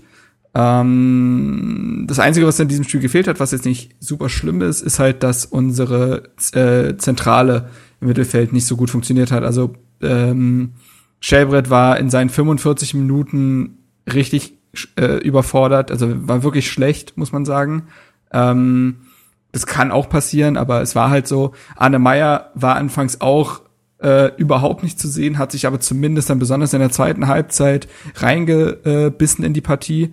Und André Duda war, wie gesagt, eher mit Defensivaufgaben äh, betreut und ähm, hat da sein eigenes Spiel nicht so sehr aufgezogen. Ähm, aber dafür lief halt alles über die Außen und das war dann wiederum halt sehr stark. Aber wie, ja, seht, wie seht ihr denn aktuell Arne Meyer? Also ich sehe, dass der gerade irgendwie in so einem kleinen Leistungsloch steckt. Ich finde ja, gar nicht so sehr, ich finde gar nicht so sehr. Ich würde, ähm, ich, ich finde nur, dass er sehr, sehr äh, unauffällig spielt, weil er diesen defensiven Part übernimmt und sich halt darauf konzentriert. Er, er traut sich immer noch zu wenig nach vorne. Und das ist das, was, äh, was so ein bisschen fehlt, vor allem wenn man weiß, man kennt ja Meier von aus der Jugend und äh, aus der U23, was der dafür äh, für Offensivaktionen teilweise gezeigt hat. Aber das hat er doch das, auch schon in der ja, ersten Mannschaft gezeigt. Also ja, ja, das hat er auch so ansatzweise, ansatzweise gezeigt. Aber man merkt halt, wie du, ja, er ist halt unauffällig und das ist an sich kein schlechtes Zeichen für eine Nummer 6. Aber, ich aber wenn man weiß, was er alles kann, ist das schon so ein bisschen schade. Also ich denke mir immer so, na, vielleicht wenn er so ein bisschen mehr entlastet wird, vielleicht äh, durch so einen Spieler wie Darida oder wenn Grujic wiederkommt, dann sieht es vielleicht auch ein bisschen anders aus. Dann ich traut find, er sich auch ein bisschen mehr. Ich finde, dass er aber auch echt in den letzten Spielen jetzt auch echt manchmal komische Entscheidungen getroffen hat oder halt äh, Ballverluste hatte, die äh, wirklich dann auch zu gefährlichen ja. Kontern geführt haben. Und in Darmstadt auch. Hat genau. Auch, äh, ein, zwei Ballverluste, die und die nicht sehr Meier-mäßig waren. Ja, also das, das hat mich einfach nicht an ihn erinnert, das stimmt. Ähm, ja. Und ähm, weiß ich nicht, Leon, vielleicht hast du dazu eine Meinung. Also ich habe mir so gedacht, vielleicht liegt das auch so ein bisschen daran, dass er jetzt halt auch gesetzt ist auf der Position. Ja, also er mhm. hat da, er spürt da jetzt irgendwie, also er weiß, der, der spielt da, wenn er fit ist. Ja. ja, gut, sicher. Das kann sein, dass das da mal mit irgendwie mit reinspielt. Aber ich würde halt vor allem sagen, der Junge ist halt 19. Ne? Das muss man halt auch mal äh, berücksichtigen. Spieler in dem Alter machen halt einfach Fehler und ähm, das ist von daher, er, er hat ja jetzt auch nicht grottenschlecht gespielt. Ähm, er hat nur einfach die mal nicht so gut waren und für mich ist das jetzt also kein, kein Drama. Also da würde ich nee. jetzt nicht irgendwie keine Ahnung, ihm nicht mehr das Vertrauen schenken, weil an sich macht er die Sache gut. Nee, ich will ihn jetzt auch nicht, nicht aus der, ne, nicht aus der Startelf reden oder so. Das nicht, aber mir ist es einfach nur aufgefallen, dass er in der letzten Zeit da so ein bisschen, äh, ja. Äh, ja, nicht mehr, nicht mehr der Alte war. Nicht, also, dass mir aufgefallen ist, dass er ein paar mehr Fehler macht als sonst. Ja, da gebe ich dir auch recht. Also da, da stimme ich mit dir vollkommen überein. Und ähm, vielleicht, ich habe so ein bisschen die Hoffnung, dass sich das halt ändern wird, wenn Grujic halt wieder zurückkommt, weil Grujic wird dann wieder, denke ich mal, den äh, Zweikampfpart, also den defensiveren Part äh, übernehmen, sodass halt Meier dann mehr Gelegenheit hat, sich nach vorne einzuschalten und dann nach vorne so ein bisschen mehr der Taktgeber ähm, sein wird aus dem defensiven Mittelfeld. Und ähm, das hat ja, als Grujic da war, hat es ja ganz gut geklappt. Und vielleicht äh, findet er sich dann wieder da, äh, wovon ich eigentlich ausgehe. Ja. Ich mache mir da keine großen Sorgen bei Meier. Nee. Der, der, das ist ja auch normal, dass es Leistungsschwankungen gibt und er wird halt so ein paar Spiele haben, wo der ja, ein paar Fehler macht und nicht so ganz bei der Sache ist. Aber ich mache mir da keine Sorgen. Zumal, wie gesagt, äh, Leon hat's gesagt, da war ja noch keine einzige grottige Partie dabei. Ähm, er prägt das Spiel bloß gerade nicht so, wie er es könnte vielleicht. Und das ist dann, wie wir jetzt alle schon im Kanon gesagt haben, äh, für einen 19-Jährigen normal und äh, verständlich. Aber trotzdem, das will ich dir gar nicht absprechen, Lukas, ist die äh, Kritik oder zumindest äh, es zu beachten, wie das, wie er gerade spielt, äh, schon legitim. Hm. Gut, ich meine, Del Rosso hatte jetzt gegen Darmstadt auch keinen Sahnetag, ne? Nee, also, der hatte auch schon gegen davor Mainz nicht. und auch davor nicht, keine, muss keine man Sagen, auch sagen. Also das, das, das ist halt das, was ich sagen will. Also mit, äh, mit diesen jungen Spielern, wenn die halt, wenn die halt wirklich noch so jung sind und schon so viel Verantwortung übernehmen müssen, ähm, dann, dann, dann passiert das halt einfach mal. Aber Ja, die werden, äh, Dardai macht das halt genau richtig, äh, indem man die halt entweder ähm, sehr gut aufbaut und sie trotzdem spielen oder indem man sie dann halt mal runternimmt und sagt, okay, du spielst dann und dann wieder und so. Also ich glaube, der ist da schon jemand, der da, der da sehr gut ähm, agiert mit den Jungs. Also Die ich werden habe auch da vollstes Vertrauen. die werden auch sehr, sehr schnell gehypt durch die Medien und so weiter. Also bei Dilrosun hat er drei super Spiele gemacht und dann wurde er schon als, als der nächste Star dargestellt. Äh, das wird sehr, sehr schnell gehypt und die Jungs müssen ja auch damit umgehen, die lesen das alles und äh, ich glaube auch, dass es psychologisch schwierig ist, dann Woche für Woche immer äh, sehr, sehr gute Leistung zu bringen und ich, das wird halt dauern, bis die sich äh, wirklich etablieren und äh, wirklich einspielen und ich glaube, Meier ist da derjenige, der am weitesten ist, um ehrlich zu sein. Und ich kann mir vorstellen, dass äh, wenn er, wie gesagt, wenn er so ein bisschen mehr äh, Unterstützung vielleicht bekommt, wenn Schellbrett, statt Schellbrett vielleicht Grujic spielt, also da bin ich dir bei, da bin ich bei dir, Leon. Ich glaube, das wird ihm auf jeden Fall helfen. Mhm. Ja, Ja, Und, außerdem müssen ähm, wir doch froh sein. Das heißt, dass er dann wahrscheinlich noch ein paar Jahre bei uns ist, ja. Und wenn er jetzt so, so richtig in jedem Spiel explodieren würde, dann wäre er doch vielleicht, würde er dann schon, würde irgendwie Barca an die Tür klopfen und sagen, so, komm zu uns. Also insofern Ja. finde ich es eigentlich auch ganz gut, dass dann noch Zeit ist, dass er sich bei uns dann wirklich äh, noch zum fertigen Spieler entwickelt. Dardai der Fuchs, der Oder sorgt dafür, dass kann. die nicht zu gut werden. Ja, genau. ähm, äh, Dilrosun übrigens äh, im vorläufigen Aufgebot der niederländischen A-Nationalmannschaft. Erstmals Ja, auch gesehen. nominiert. Wow. Äh, muss noch nicht heißen, dass er zu 100% dabei ist, aber äh, er Ja, hat auf jeden Fall gute Chancen. das, und das muss man ja wirklich mal sagen, das hat ja bestimmt auch mit seinen Leistungen bei uns zu tun. Ein bisschen, ein bisschen. Ähm, gut, dann denke ich, haben wir aber das Spiel äh, gegen den BVB soweit abgehakt. Ähm, was wir jetzt noch machen wollen, wollen und was wir auch auf Twitter angekündigt haben, weil uns äh, nach dem Spiel und nach den Vorkommnissen dort äh, einige Nachrichten erreicht haben. So von wegen, was wir denn davon halten und ob wir dazu nicht mal irgendwie was schreiben, sagen, posten wollen. Ähm, es geht halt um die Ausschreitung, Ausschreitung die es im, im Berliner äh, Fanblog gab in, in Dortmund. Du warst ja vor Ort, Christoph.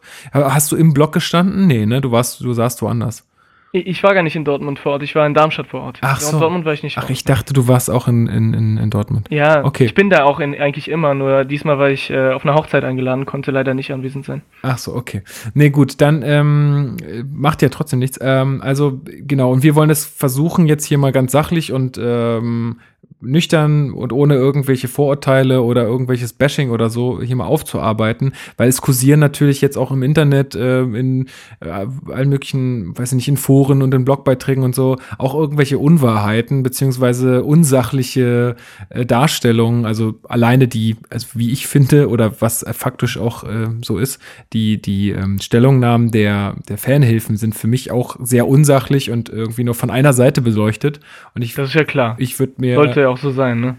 ja, weiß ich nicht. Es hilft halt immer, wenn man, wenn man halt vielleicht auch so ein bisschen, ähm, ja, da die, die andere Seite sieht. Aber gut, das versuchen wir jetzt hier mal äh, zu machen. ich würde, ich würde jetzt mal sagen, wir, wir sehen mal davon ab, zu diskutieren, ob Pyrotechnik jetzt erlaubt sein sollte oder nicht erlaubt sein sollte, weil das, das dauert zu lang. Das dauert zu lang, führt jetzt auch, glaube ich, hier zu nichts und äh, wir gehen, also wir sind jetzt einfach mal hier auf dem Stand, ähm, dass es einfach verboten ist und dass es eine, ähm, also ich habe mich da noch mal ein bisschen informiert beziehungsweise mir diese Pressekonferenz von der Polizei angeguckt äh, von Dortmund. Und ähm, da fragte nämlich ein Journalist, ob es denn eine Ordnung, Ordnungs, ob es nicht ein, nur eine Ordnungswidrigkeit wäre, wenn man Pyrotechnik abbrennt. Und dann sagte der Polizist, ja, das ist tatsächlich so. Also wenn ich mich jetzt hier auf die Straße stelle oder wenn, wenn sich da einer auf den Vorplatz vom Stadion stellt und so ein, so ein, so ein Bengalo äh, abfackelt, dann ist das eine Ordnungswidrigkeit, weil man das nicht darf.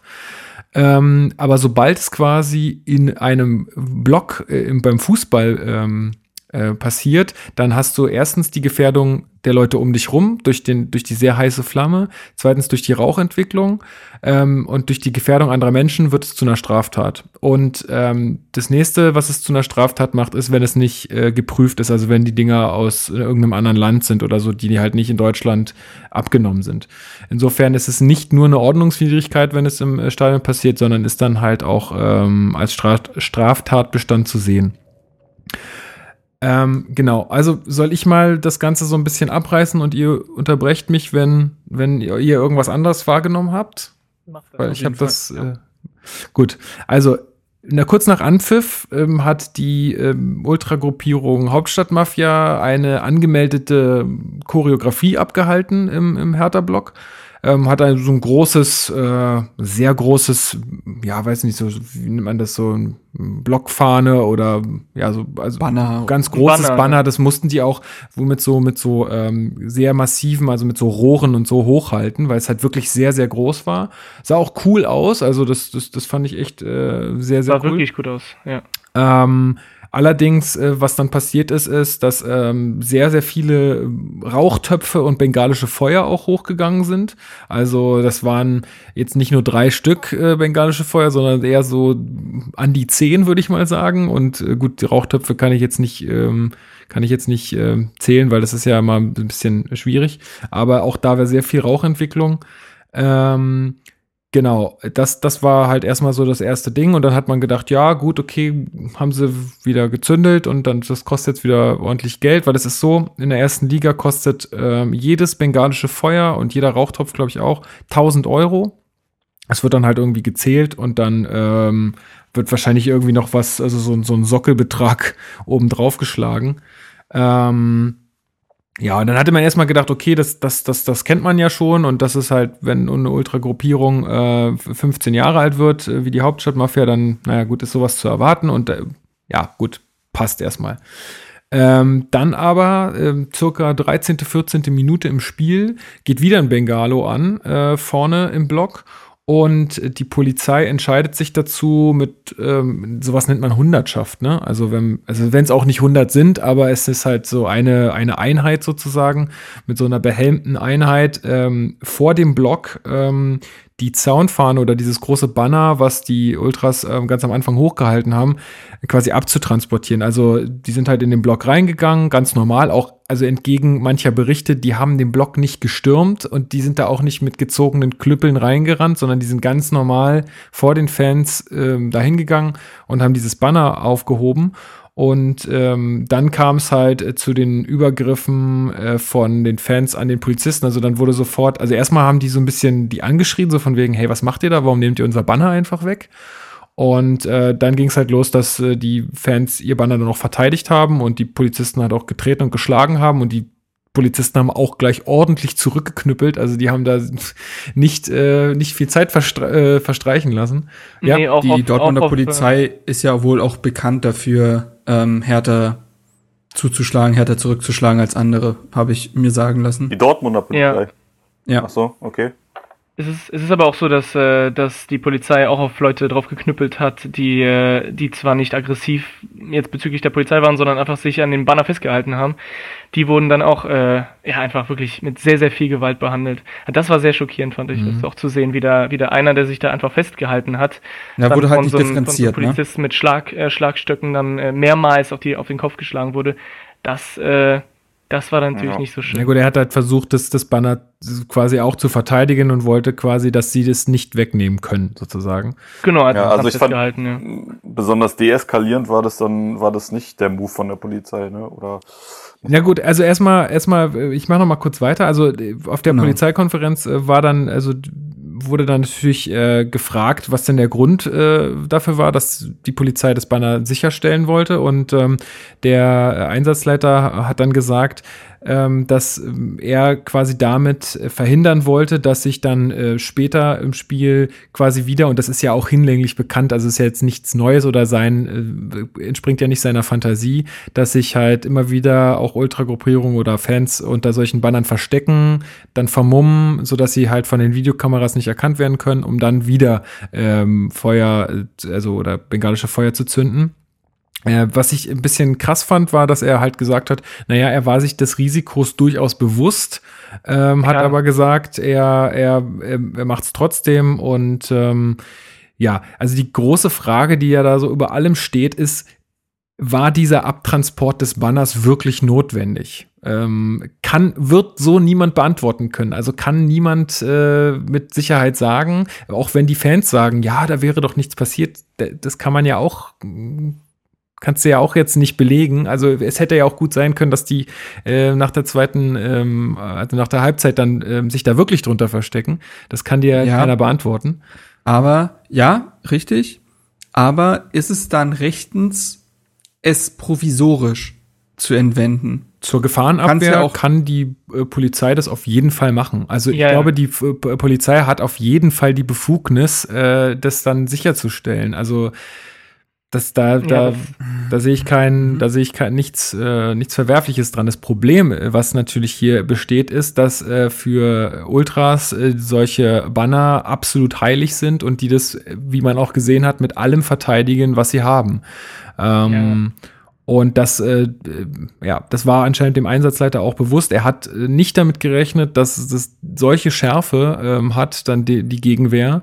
Ähm, aber ja, das, ähm, also so erstmal die Situation quasi. Ja, nochmal zu, noch mal kurz zu, äh, noch mal kurz zum, zu dem, was du gesagt hast, Marc. Also das ist auf jeden Fall, auf jeden Fall dürfen die das auch provisorisch machen. Die Frage ist nicht, ob die das dürfen oder nicht. Die Frage ist halt äh, nach der Verhältnismäßigkeit. Also ob die überhaupt ja, ja. Äh, jetzt in dieser Situation äh, das hätten machen sollen oder nicht. Und das ist, glaube ich, das große Problem, wo, wo wir reden ja auch gleich darüber, wo, wo ich äh, ein großes Problem mit habe, also mit der Reaktion der Polizei. Aber wenn du sagst Verhältnismäßigkeit, ist ja dann eine Einzelfall. Also wie, wie, ähm, ich, ich finde es ich finde es auch ein bisschen schwierig, weil äh, ich sag mal so, klar, man musste mit Gegenwehr rechnen, aber dass das halt so ausartet, das hätte ich auch niemals erwartet. Also klar, ich hätte mir vorstellen können, dass die das, äh, dass die das verteidigen und sich dann da auch ein bisschen rumpöbeln, aber mit, mit, so, mit so einer Reaktion hätte ich äh, ehrlich gesagt als Einsatzleiter auch nicht gerechnet. Und dann muss man natürlich auch immer die Gegenfrage mit der Verhältnismäßigkeit äh, stellen. Wie verhältnismäßig ist es, wenn ähm, die Polizei das Banner quasi äh, sicherstellen will und dann halt der komplette untere untere Bereich des Blocks völlig frei dreht äh, und Polizisten mit Bengalos bewirft, mit äh, den ähm, Fahnenstangen schlägt und äh, ja, also eine richtige wüste Schlägerei da anzettelt. Äh, wie verhältnismäßig ist das dann? In Berlin macht dann man reden wir ja wieder, jemand einem was wegnehmen will. ja. ja, dann reden wir ja wieder von diesen gewissen zu dieser Geschichte ist die ist die ist der Fanblock ein Raum, in dem andere Gesetze gelten als in der normalen Gesellschaft und das ist halt mit Nein zu beantworten. Ähm, wie gesagt, das, ich finde, wie die Polizei da agiert hat, ist dann zeugt nicht von Fingerspitzengefühl und es zeugt noch viel, von viel weniger äh, Fingerspitzengefühl. Äh, den, was auch schon oft kritisiert wurde, was ich auch ein Unding finde, ist in diesem Fanblock, wo Leute nebeneinander eng zusammengefecht stehen, wie es in einem Auswärtsblock halt ist, mit Pfefferspray zu arbeiten. Ja, gut, aber finde, äh, was, was, was wäre für dich mehr Fingerspitzengefühl gewesen? Also was, was, was wäre deiner Meinung nach äh, die richtige Vorgehensweise gewesen? Das, das, das kann, ja gut, das kann ich dir jetzt so nicht sagen, weil ich äh, in dem Bereich jetzt nicht firm bin, aber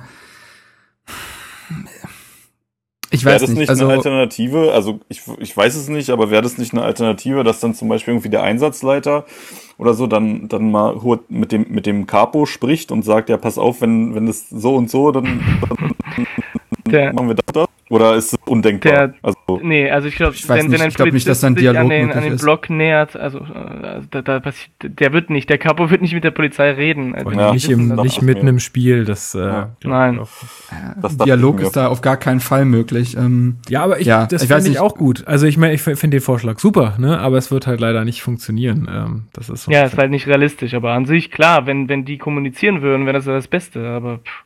Das ist doch eigentlich vollkommen bescheuert, dass man da aus irgendwelchen Eitelkeiten sagt, ja, nee, wir wollen nicht mit der Polizei sprechen, sondern äh, da das ist ja nicht eine Eitelkeit, das ist aus deren, ja, deren Sicht halt, haben die negativ, ja egal, aus deren Sicht haben sie äh, schon oft negative, negative Erfahrungen mit der Polizei gemacht und sind dementsprechend halt anti eingestellt. Genau. Ja.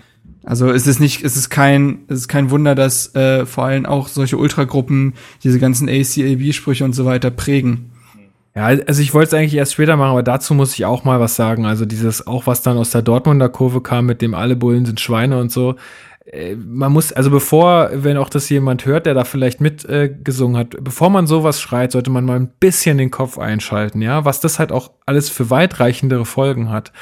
Ähm, es ist ja, also erstmal ist es es ist nicht so, dass jedes, jeder Bulle ein Schwein ist und es ist auch äh, nicht so, dass jeder Polizist irgendwie äh, sich daneben benimmt oder ein Arschloch ist oder so, sondern erstmal schützen die unsere Gesetze und das ist auch gut so. Und ich glaube, wenn einem selber mal was zustößt und äh, dann die Polizei eingreift, dann ist man sehr, sehr froh darüber, äh, dass es so ist. Ähm, und dann, dann wünscht man sich vielleicht sowas nicht unbedingt gesagt zu haben. Und ich glaube, was auch passiert äh, ist, wenn man sowas ruft und auch wenn so eine ganze Tribüne sowas ruft, ist, dass halt, dass halt die Polizisten sich halt auch äh, in der Ecke gedrängt fühlen und das halt auch nicht gut. Also es ist halt auch nicht gut, dass ähm, dieser Job halt dann auch so wenig Ansehen genießt äh, in der Bevölkerung, weil also das muss man muss man ja nur mal in sich selber reinhorchen, äh, welch, welchen Stellenwert so Polizisten haben, oh, ja, die scheiß Bullen und so, ne? Und das ist natürlich auch nicht gut, wenn so ein Job halt so wenig Ansehen hat, weil dann gehen da halt auch nur entsprechende Leute hin oder nur die Hardliner, die sich sagen, naja, das mache ich schon jetzt. Wir haben in Berlin ein Riesenproblem, zum Beispiel Polizisten zu finden, weil dieser Job auch einfach nicht genug anerkannt ist. Und, und nicht ja. genug bezahlt wird für das, was man da leistet. Ja, gut, das ist nochmal eine andere Sache, aber ich glaube auch, dass es viel mit Anerkennung zu tun hat, weil ich glaube nicht, dass äh, unbedingt immer die Bezahlung äh, der Punkt ist, aber wenn du einfach anerkannter wärst als Polizist, dann wäre es eine ganz andere Sache. Also ich finde dieses alle Bullen sind Schweine und äh, All Cops are Bastards und so, das ist äh, eine ganz schwere Kiste und finde ich einfach äh, absolut nicht in Ordnung, weil das einfach eine Ver Verallgemeinerung ist. Weißt du, die Ultras wehren sich immer dagegen, wenn man sagt, ja, die Ultras, das sind äh, die und die. Und dann sagen sie mal, ja, aber man kann es doch nicht verallgemeinern. Ja, sorry Leute, aber genau das tut ihr in diesem Fall auch. Und ähm, ja, wenn man das nicht haben möchte, dann soll man da ein bisschen, bisschen mehr nachdenken. Ja, das sind, das sind auch einfach, aber das ist ja auch, weißt du, diese Fangesänge mit alle Bullen sind Schweine. Ich singe da auch nicht mit. Ich kenne auch einige, die bei der Polizei arbeiten. Aber ich, ich kann ja auch verstehen, ich meine, welche, welche Möglichkeit hast du als, als Fan oder jetzt als Ultra, um dich gegen die Polizei zu wehren? An sich hast du ja keine Möglichkeit. Und deine, ich glaube, das ist ja auch so tief verankert in dieses, ja, in dieses, in dieses Leben eines Ultras, dass die Polizei dein, dein Feind ist und nicht dein Freund, weil, ja, in der Regel wirst du als Ultra nicht von der Polizei geschützt, sondern das ist eher, die Polizei ist eher so die, die, äh, die Instanz, die dich daran hindert, das zu machen, was du möchtest, und das ist dann, wird dann halt verteufelt. In dem Kontext finde ich das total verständlich. Das, was du gemacht hast, äh, gesagt hast mit der äh, gesellschaftlichen Sicht von der Polizei, das, das stimmt, das ändert sich aber auch so im Laufe der, der Zeit, äh, ich habe das erlebt in Frankreich, als nach den Anschlägen, da wurden, da wurde die Polizei teilweise bejubelt und unterstützt und äh, das ändert sich dann halt, wenn du siehst, und selber erlebst, wie die Polizei dir hilft. Und als Eben. Ultra erlebst du nicht in der Regel, wie die Polizei dir hilft, sondern du erlebst nur, wie die Polizei auf deine Freunde knüppelt, ja, weil die äh, irgendwelche, irgendwelche Bengalos gezündet haben. Also ja, ich glaube, das, das, ja muss man auch im Kopf behalten. Ja klar, aber es hat ja auch einen gewissen Hintergrund. Ne? Also das ist ja auch so ein bisschen das, was dann irgendwie auch in, in, in den Kommentaren äh, oder in, in irgendwelchen Beiträgen gefordert wurde, so von wegen, ja, dieses Fingerspitzengefühl und man muss doch wissen, dass dieses äh, Banner halt irgendwie heilig ist äh, von den Ultras und bitte haltet euch doch an diese Regeln, dass man uns das nicht wegnimmt. Also die, die Ultras fordern da, ich glaube, das haben sie auch im Immer härter Podcast, also der Uwe Bremer hat das sehr gut gesagt, die, die wollen, dass man sich an ihre Regeln hält, aber sie halten sich an keine anderen Regeln. Also in, indem äh, sie nämlich Pyro gezündet haben bei einer angemeldeten Choreografie. Die, das, die Pyro war sicherlich nicht angemeldet. Und da frage ich mich dann halt auch immer, warum geht's denn nicht mal ohne Pyro? Ey, wir hatten schon so coole Choreografien auch im Olympiastadion ohne Pyro. Ähm, damit mit, mit so Bierdeckeln oder äh, mit, mit irgendwelchen Konfetti-Kanonen und sonst was. Das sah so auch so geil aus und ähm, hat, hat, es hat niemandem wehgetan, es war nicht illegal, ja. Also ich bin jetzt auch keiner, der sagt, Pyro ist allgemein irgendwie, sieht scheiße aus oder so, aber ich, ich, ich sag halt, ey, es ist verboten und ich sehe auch die, die Gefahren daran und deswegen muss man sich daran halten. Äh, es ist halt einfach leider so. Ja, jetzt reden wir halt wieder darüber, ob, ob Pyro überhaupt äh, Sinn macht und ob es erlaubt sein sollte. Nein, nicht. aber nee, nee, nee, ähm, das wollte ich gar nicht sagen, ja. sondern ich wollte sagen, wenn man sich dann daran halt nicht hält am, am Anfang, dann kann man am Ende nicht sagen, ey, ihr, ihr müsst euch an unsere Regeln halten, weil wir wollen dieses Banner behalten und so. Aber also du mhm, hast deine, das, deine, das ich, deine. Ja. ja, das meine ich ja mit diesem rechtsfreien Raum oder dem Raum, wo das äh, Gesetz gebogen wird. Ähm, das ist halt, das ist halt faktisch einfach nicht der Fall. So. Und ähm, ja. dann kann man das halt nicht erwarten.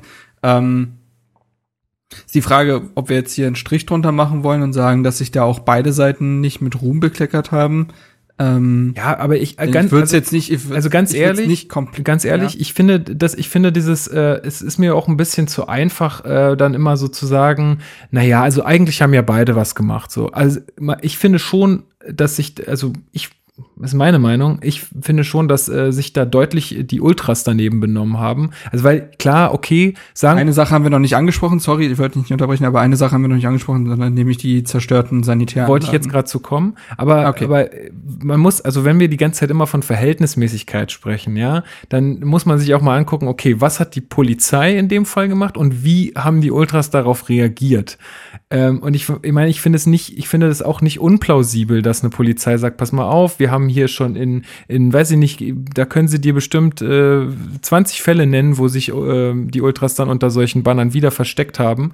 Ähm, wir machen das jetzt hier zur Gefahrenabwehr. Ähm, klar, ich gebe euch recht, das ist sicherlich nicht die klügste Idee der Welt gewesen. Und selbst wenn es die nicht ist, diese Reaktion der Ultras geht so hart gar nicht. Das ja. geht absolut nicht. Du kannst nicht die Polizei so in dem Maße angreifen. Es, nein, in, in keiner Weise. Das, aber das entschuldigt doch, gar nichts. Nee, das ist, das geht ja auch nicht darum, die, die Ultras zu entschuldigen dafür, dass die jetzt äh, Gewalt angewendet haben. Nee, ich glaube, wir sind nee, uns nee, hier alle einig, dass Gewalt zu verurteilen ist, egal in welcher Form. Ich, darum geht's mir auch gar nicht, sondern mir, mir geht's darum, dass die Ultras Pyro gezündet haben, und selbst wenn dann äh, gesagt wurde, ja, so zehn Leute haben sich darüber beschwert, dass sie Atemwegprobleme hatten, das ist auch furchtbar und klar, wenn, wenn, wenn auch nur eine Person Atemwegprobleme bekommt, ist es nicht cool. Aber zehn Personen husten ein bisschen. Und die Reaktion der Polizei, du, du redest ja von ne, Reaktionen gegenüber dem, was die, was die andere Partei gemacht hat. Reaktion der Polizei ist dann, äh, diesen Banner abzuholen und es endet dann in einer wüste Klopperei, wo dann sehr viele Fans verletzt wurden und zwar 35. nicht nur leicht, sondern also wirklich wenn du da auf den Kopf äh, äh, Schlagstock äh, Hiebe bekommst und CS-Gas in die Augen bekommst, dann ist es nicht mehr leicht verletzt. Aber äh, dann ist, ist es für mich hat das Problem, dass ich mir denke, okay, klar, die Ultras haben sich daneben benommen, kein Problem, sollen auch dafür bestraft werden. Äh, alles, das ist eine Diskussion, die, die, die geführt werden muss. Aber was mich sehr, sehr stört, in den Medien siehst du nur, liest du nur äh, die Schläge aus Berlin und die, die schlimmen Fans und, und was für eine Gewalt die da äh, gezeigt haben. Aber die, die tatsächliche Situation, wie die Polizei sich verhalten hat, die, dieses Gegenteil von Deeskalation, die, die für mich falsche Entscheidung, da reinzugehen und dieses Banner abzuholen, das wird für mich kaum in den Medien gezeigt und kaum besprochen. Und ich finde das einfach, wenn, wenn du so eine, so eine, so eine schlimme Sache ähm, beschreibst und darüber berichtest, und das ist ja auch Schlimmes gewesen und viele Leute sind, äh, sind dadurch äh, geschadet worden, dann musst du das auch ordentlich machen und, und nicht nur die eine Seite äh, bezeichnen und Ultra-Bashing betreiben. Das ist für mich dann nicht okay und da, da müssen die Medien auch, finde ich, äh, Verantwortung dafür übernehmen. Sicher, da, also gebe ich dir auch zum gewissen Teil recht, nur ich denke mir halt immer, es, es wird so getan, als äh, würde, als hätte die Polizei aufgrund ähm, des, des, der Pyrotechnik am Anfang irgendwie den Leuten jetzt irgendwie grundlos CS-Gas in, äh, in die Augen gesprüht. Das ist ja nicht der Fall, sondern was sie gemacht haben, ist, sie haben einfach um weitere ähm, Pyrotechnik zu verhindern, haben sie dieses Banner wegtragen wollen, wurden heftigst angegriffen und ganz ehrlich, wenn ich äh, ein Polizist wäre und mir wird, also ich werde mit Fäusten geschlagen, mit Füßen getreten, dann nehme ich auch meinen Knüppel in die Hand und knüppel zurück. Also was mache ich denn? Ich muss ja, ich muss das ja durchsetzen. Ich kann ja nicht, ich kann ja nicht irgendwie rumstehen und dann gar nichts machen. Dann würde ich auch CS-Gas nehmen und das äh, in die Menge äh, sprühen, wenn da auf, auf einmal irgendwie fünf Leute versuchen, über den Zaun zu springen und meine Kollegen halt umzuhauen. Das würde ich ja, auch, das würde ich auch machen. Ja, aber es kommt halt nicht zu dieser Situation, wenn, wenn, wenn die Polizei eben sich entscheidet, okay, das mit der Pyrotechnik, das ist zwar äh, sehr, sehr uncool und die Leute das werden ist, auch bestraft ja, werden, ja. aber es ist nicht so schlimm, wie wenn wir jetzt eine, eine Riesenklopperei da äh, ent, sich das, entwickelt das, und wir, halt wir da die Leute Punkt, niederknüppeln ja. müssen. Aber das ist doch eine Frage der Kompetenzen. Das ist doch eine Frage der Kompetenzen. Die Polizei hat die Kompetenz, die dürfen das tun und die so, die müssen ja, das aber auch. Nur, weil sie es dürfen, müssen sie es doch nicht machen. Und ich, was mich in dieser Debatte so stört, ist, die zünden das Py die zünden äh, die Pyrotechnik. Wir haben, wie gesagt, wir müssen die Debatte jetzt nicht aufmachen, inwieweit das jetzt äh, toll und nicht toll ist. Ähm, so, dann ist Ruhe, man kann, äh, dann ist Ruhe, man kann sich eigentlich wieder aufs Spielgeschehen konzentrieren und dann wird entschieden, in, in den Block zu gehen und das ist für mich nicht, für mich ist es einfach eine Fehlentscheidung des Einsatzleiters, der das Marc, übrigens. Sie sind nicht äh, in den Block gegangen. Sie sind vor dem Block gewesen. Ah, oh, okay. Ja, nee, vor dem Block. Entschuldigung. Nee, nee, das ist wichtig. Es, das ist wichtig, weil okay, ganz oft dann, ja. okay, ja, wurde, Gott, die haben den Gott, Block gestürmt. Vor dem genau, und es ja, okay, waren keine nein, Eisenstangen, es waren nur genau, Fahren, äh, Absolut, richtig. Ist, okay, ja gut, äh, dann äh, lass es mich umformulieren. Dann ist es für mich eine Fehleinschätzung, vor den Block zu gehen und dieses Banner zu äh, entwenden, was bis dahin keine Rolle gespielt hat. Ja, jetzt können wir drüber reden, potenzielle Gefahrenabwehr und so, aber es ist, wenn man auch äh, ein wenn man ein Einsatzleiter ist, der fünf Jahre Erfahrung in dieser Position hat, wenn man sich eigentlich damit auseinandersetzt, wie eine Fankultur funktioniert, ähm, das beschönigt die Re Gegenreaktion nicht. Die Debatte müssen wir nicht aufmachen. Ähm, aber ich, ich halte es für unglücklich und unnötig, ähm, in diesen Blog zu gehen und dass auch auf dieser Pressekonferenz es keinen Anschein von ähm, Einlenken oder Kritikfähigkeit oder ähnliche mhm. gab, halte ich für sehr, sehr schwierig. Und das wird ich auch. die gesamte Situation nicht entspannen. Es wird, es, die Debatte war, es war eigentlich sogar relativ ruhig, was so die ganze Geschichte anging mit Polizei und Ultras in den letzten Monaten. Ich wüsste nicht, wann das jetzt mal es einen großen Vorfall gab. Und das macht die ganze Kiste jetzt wieder auf. Und Gehe ich auch absolut das halte ich für sehr Gehe ich auch absolut mit dir mit, dass, dass, dass, dass das super unglücklich war. Nur äh, jetzt immer zu, jetzt immer zu sagen, äh, das wäre, alles wäre nicht passiert, wenn sie es nicht gemacht hätten. Dass es unglücklich war, keine Frage. Aber du kannst, äh, du, du darfst ja nicht deine Handlung auch, äh, auch von, von Polizeiseite ähm, einschränken, weil du äh, mit solchen Gegenreaktionen rechnen musst. Weißt du, du kannst ja nicht sagen, ich kann da jetzt nicht hingehen, ich kann jetzt diese Maßnahme, die wir eigentlich nee, für klar. sinnvoll erachten, äh, nicht machen, nur weil ich weiß, da wird's jetzt gleich äh, hoch hergehen. Das ist, nee, aber klar, du musst ja, wer, wer hat das denn, wer, irgendjemand in unserer Gruppe hat das geschrieben, das ist ja dasselbe wie mit irgendwelchen arabischen Clans in Berlin.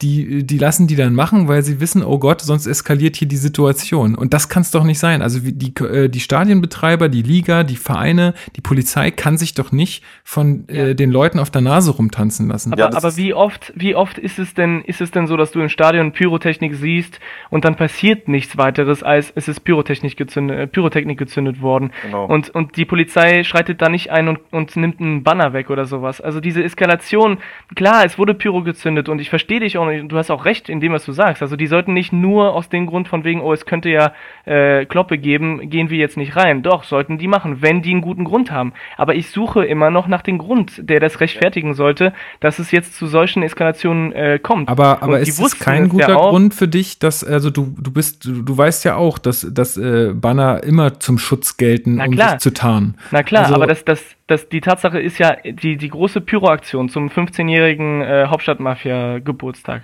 äh, die wurde ja schon, die war ja schon vorbei.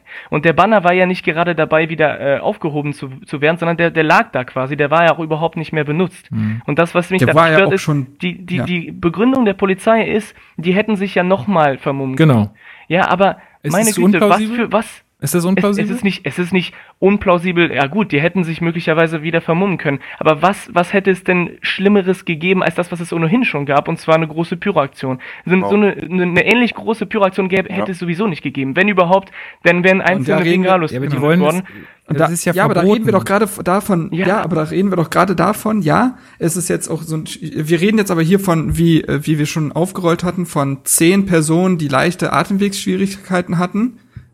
Also und ganz, ganz die, kurz mal, ich habe eine Sprachnachricht gekriegt von äh, von einem äh, von einem früheren Hertha Base Mitglied, äh, der auch vor Ort war und der gesagt hat, äh, neben ihm ist ein ähm, ein, äh, ein Bengalo gezündet worden und er hatte, also er hat echt ein mulmiges Gefühl gekriegt, weil die Leute haben bestimmt auch schon ein paar Bierchen drin und jetzt stell dir mal vor, dir landet es in der Kapuze.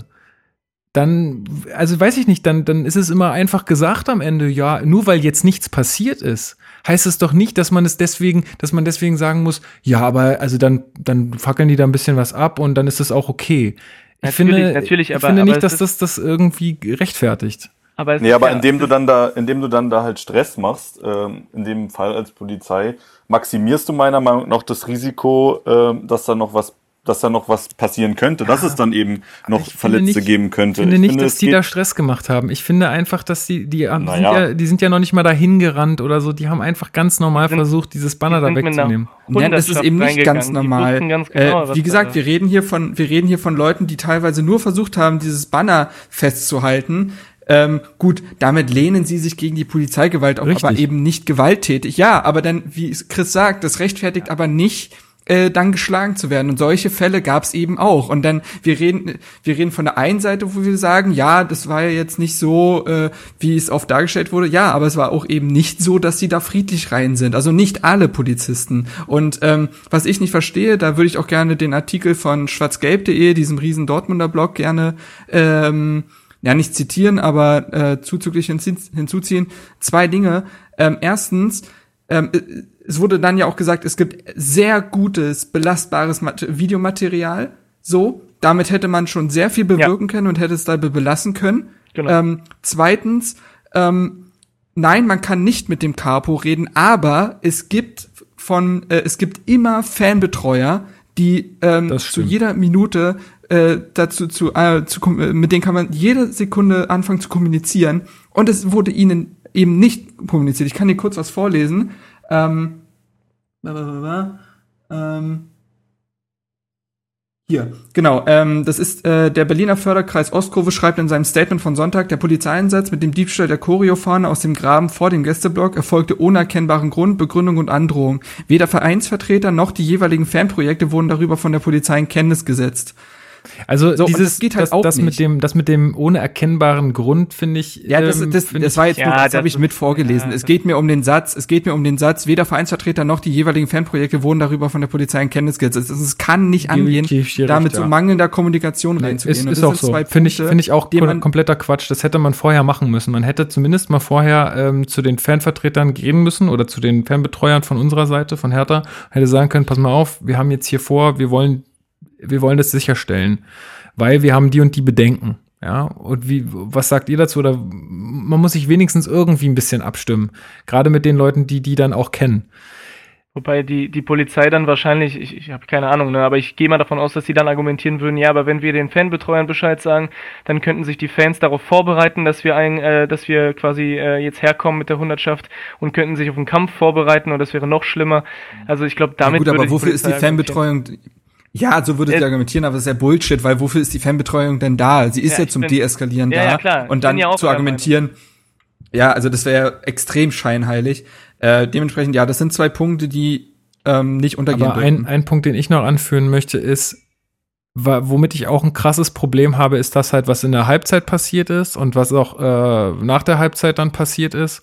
Ähm, und zwar wurden in der Halbzeit halt komplett zwei Sanitäranlagen komplett zerstört. Also wer die Fotos gesehen hat, ähm, da stand, also da war nichts mehr ganz einfach. Und ähm, das zweite ist, dass mit den Scherben von, von diesen, ähm, von den Pissoirs und von den Toiletten äh, Polizisten dann auch noch draußen angegriffen wurden ähm, ähm, teilweise zusammen, ja, teilweise zusammen mit, äh, mit Dortmundern. Ähm, ja. Und da muss ich sagen, ihr, ihr, also klar, ihr sagt jetzt halt irgendwie, wir haben da unser Banner verteidigt und so, aber da geht's doch gar nicht mehr ums Banner. Da geht's einfach nur noch ja, um Hass und Wut und äh, Aggressivität und damit befördern sich die Fans so sehr ins Abseits. Und das ist auch das Problem, was wir haben, weil ich kann deren äh, Fanbelange von wegen ähm, scheiß Anstoßzeiten und äh, was weiß ich, keine Ahnung, irgendwie, sage ich ja auch, ja, mir diese ganze Kacke mit den Kontrollen und pipapo, ähm, kann ich alles verstehen. Nur diese Belange werden nicht gehört, solange die sich immer so daneben benehmen müssen. Es ist so. Also ja. es sind doch äh, dieselben Leute, die dann Darüber irgendwas gibt's doch keine Diskussion.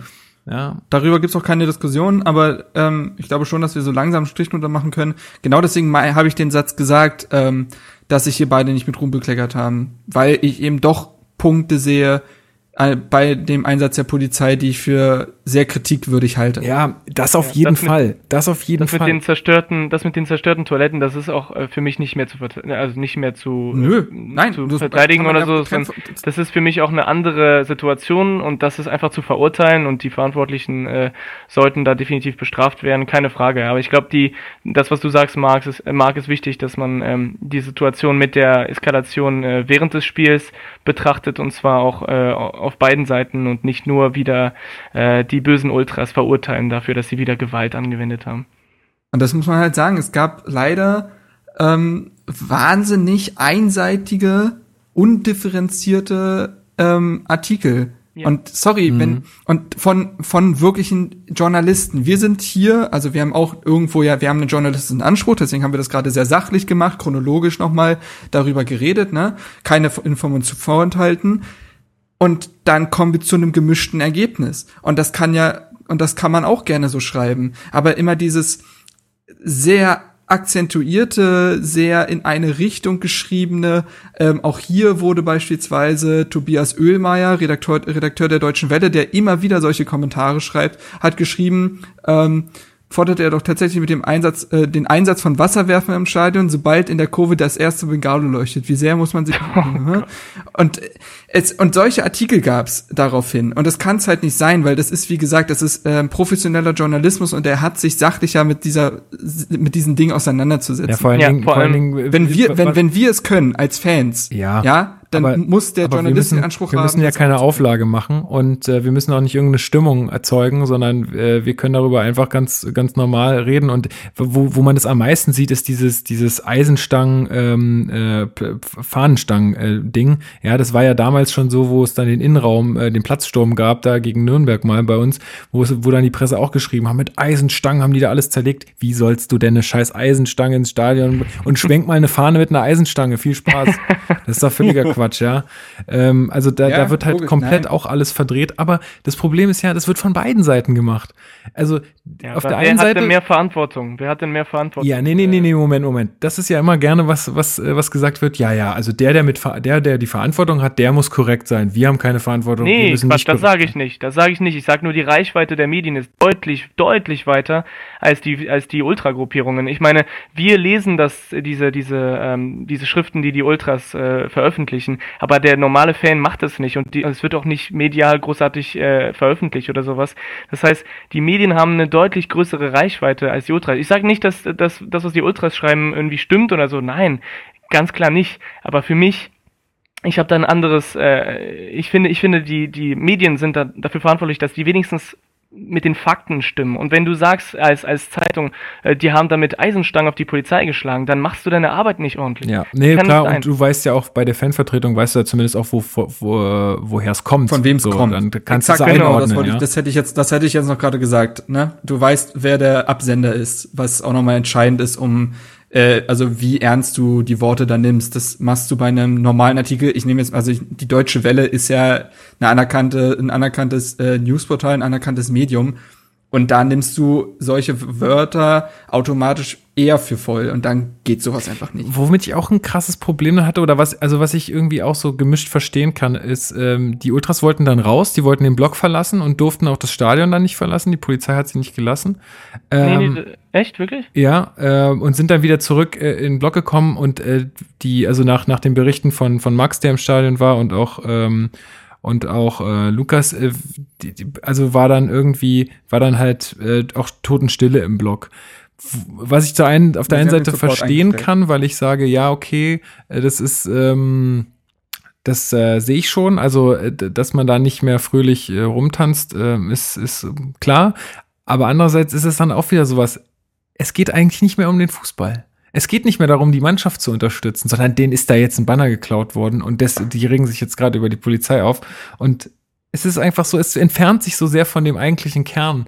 Es geht dann immer nur noch ja. um die eigenen Belange und es geht überhaupt nicht mehr um den Support für die, fürs Team. So. Wo, wobei die auch gesagt haben in deren Erklärung, dass die äh, dann nach dem Einsatz der Polizei sich darauf äh, konzentriert haben, erste Hilfe zu leisten und so weiter. Also quasi die Schäden äh, dann zu beseitigen. Ja, ich kann mir ich ja gesagt, vorstellen, dass die, schon.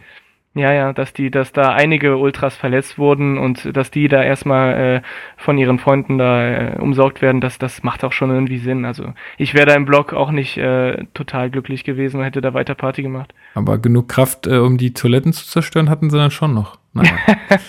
Gut. Ähm, ist halt so. Also die, diese Kraft hätte ich mir äh, eher in Support gewünscht, anstatt äh, das ist klar, ja, andere Sachen.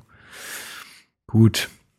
So, dann machen wir einen Strich drunter und hoffen einfach, mhm. dass in nächster Zeit sowas einfach nicht mehr vorkommt. Ich, das, es wäre einfach so schön, wenn sich, ähm, sich Ultragruppierungen darauf beschränken würden, die tollen Aktionen zu machen, die sie immer machen, mit, äh, mit Wintersachen sammeln, mit Bechern sammeln und für Sachen spenden und einfach die Mannschaften so geil unterstützen, wie sie es jede Wochen, wie sie es jedes Wochenende tun und den ganzen anderen Scheiß einfach mal weglassen. Dann würde dann wäre es einfach perfekt. Muss man halt sagen, aus den guten Aktionen, die sie äh, tun, habe ich das Gefühl, hat sich halt ein sehr verzerrtes Bild darüber ergeben, was sie sich erlauben dürfen und was nicht. Und es hat sich auch eine gewisse Form der Selbstdarstellerei daraus entwickelt.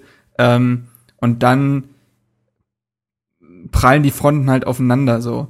Ähm, also weißt du, was ich meine? Wir tun Gutes, also äh, haben wir eine Sonderstellung und dann kommen wir wieder zu diesem Ding mit äh, gelten andere Rechte und Gesetze für uns als für die ja, anderen. Ich glaube, dass das gar nicht mehr Gefühl, so, an, also dass sie das gar nicht damit. Das ist so eine verzerrte Selbstwahrnehmung, ja, habe ich das Gefühl. Ich weiß gar nicht, nicht ob die es so sehr damit rechtfertigen. Äh, das würde ich gar nicht mehr sagen. Ähm, aber ich würde mir trotzdem einfach wünschen, dass es dabei bleibt und die ganzen anderen Rest, ähm, dass man da irgendwie ein bisschen besonnener äh, zu Werke geht.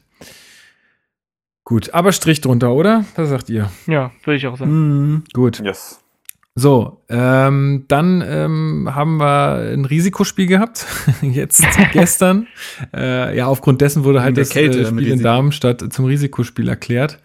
Ähm, ja, äh, jetzt bin ich ganz durch den Wind durch dieses äh, Thema. Ja, Darmstadt. Äh, schönes Wetter, äh, du warst vor Ort, Christoph. Wie war's? Genau, es war so kalt. Also es war äh, unfassbar windig, unglaublich kalt. Ähm, als wir angekommen sind am Stadion, das ist ja, das ist dieses Stadion, ich weiß nicht, ob ihr schon mal dort wart, aber das ist ja nee, äh, so mitten, also nicht mitten im Wald, weil da ja neben so eine so eine Fakultät ist von der Universität, aber du musst ja erstmal durch den Wald äh, durch, um dann zum Gästeeingang zu kommen. Und als wir kurz in dem Wald äh, waren, ist einfach so ein Riesenbaum bei uns umgekippt. So, so, so ein paar Meter weiter weg ist es direkt umgekippt. Also das war erstmal unser Willkommensgruß äh, in Darmstadt. Und äh, die ähm, die, die Wetterlage hat sich ja nicht so wirklich verändert. Es war wirklich sehr kalt, sehr, sehr windig. Das hat man ja auch, das haben die Spieler dann auch gesagt nach dem, nach dem Spiel, von wegen, wow, das war schon gewöhnungsbedürftig, äh, diese, diese Wetterlage. An der Stelle muss ich äh, Bremchen grüßen vom Exilherzaner Podcast, den äh, konnte ich da kennenlernen. Äh, das war ganz sympathisch. Und Frieda Nase. Und, und Frieda Nase, genau, den habe ich auch gesehen. Äh, Grüße. Genau, liebe Grüße. Ich sollte auch äh, von denen Grüße an den Hertha Base Team ausrichten. Das ist jetzt hiermit gemacht. Und ansonsten ähm, waren, war das Spiel eigentlich voller ganz interessanten Aktionen. Ähm, es wurde ja auch Niemeyer verabschiedet, der hat dann so eine Ehrenrunde gedreht mit seinem Sohnemann oder seiner Tochter. Mhm. Ich weiß nicht mehr, wer das, äh, Ach, was, äh, was das, das für ein Kind schön. ist. Aber das war sehr schön. das, das Kind hatte dann erstmal ein Hertha-Trikot an, als es an der, an der Kurve äh, vorbeigelaufen ist bei uns. Und dann hat sich äh, das Hertha-Trikot kurz ausgezogen, hatte darunter ein äh, Darmstadt-Trikot, als es dann bei den Darmstädtern war. War ganz lustig. da gab es auch richtig schöne Bilder vom Hertha-Block, wie sie alle, also auch gerade da unten die, die Trommler und die Kapus und so, wie sie einfach da Richtung Niemeyer gucken, wo er wahrscheinlich gerade das Mikrofon in der Hand hat und einfach so völlig herzlich lächeln und einfach so ja. ihn, ihn wirklich, ihm wirklich alles, alles Gute gewünscht haben. So, das hast du in, in ihren Gesichtern richtig gesehen. Das fand ich ja. richtig geil. Was auch, noch lustig war, was auch noch lustig war, ist, als dann auf der Videoleinwand verschiedene Grüße von äh, seinen früheren Mitspielern kamen und dann Sandro Wagner angezeigt wurde uh. und die ganze Hertha-Kurve erstmal gepfiffen hat. Oh. ja. Unglücklich. Ähm, ja, äh, Peter Niemeyer, finde ich, ist ein Hat auch noch mal einen schönen Text auf Facebook, auf seiner Facebook-Seite geschrieben. Das ist einfach, er ist und bleibt ein überragender Typ, ein ganz toller Mensch, ähm, der egal wo er war, ob das jetzt bei Enskede, Bremen, Hertha oder Darmstadt war, alle äh, im Sturm erobert hat. Ähm, sogar selbstkritisch quasi sagt, man kann darüber das, man kann über meine fußballerischen Qualitäten diskutieren, aber ich habe immer 110 Prozent gegeben und das ist es halt, ne? Ähm, das hat bei Hertha irgendwann nicht mehr sein sollen und sein Abschied war leider auch nicht so schön, wie man sich das hätte wünschen müssen äh, können. Also muss man mal sagen, dass er da alleine mit Sandro Wagner auf irgendeinem Tor auf dem Trainingsplatz 2 da rumkicken durfte, war unglücklich. Ähm, aber die Zeit, der war fünf Jahre bei Hertha, ähm, Kapitän. War, uns, war unser Aufstiegskapitän, ähm, war Identifikationsfigur, war Publikumsliebling und das zählt einfach sehr viel und ähm, seine Karriere war ja zuletzt ein bisschen in der Schwebe aufgrund von Verletzungen. Er hätte eigentlich noch gerne weitergemacht, dann hat das keinen Sinn mehr ergeben und so.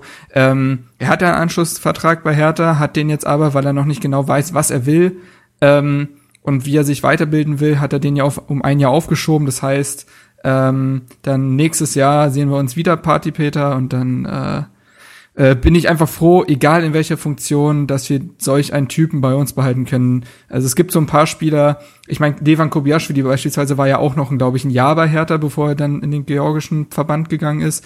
Solche Menschen sind einfach so gute Seelen eines Vereins und die gehören dazu und äh, ja, da freue ich mich wahnsinnig drauf, wenn der dann zurück ist. Ja.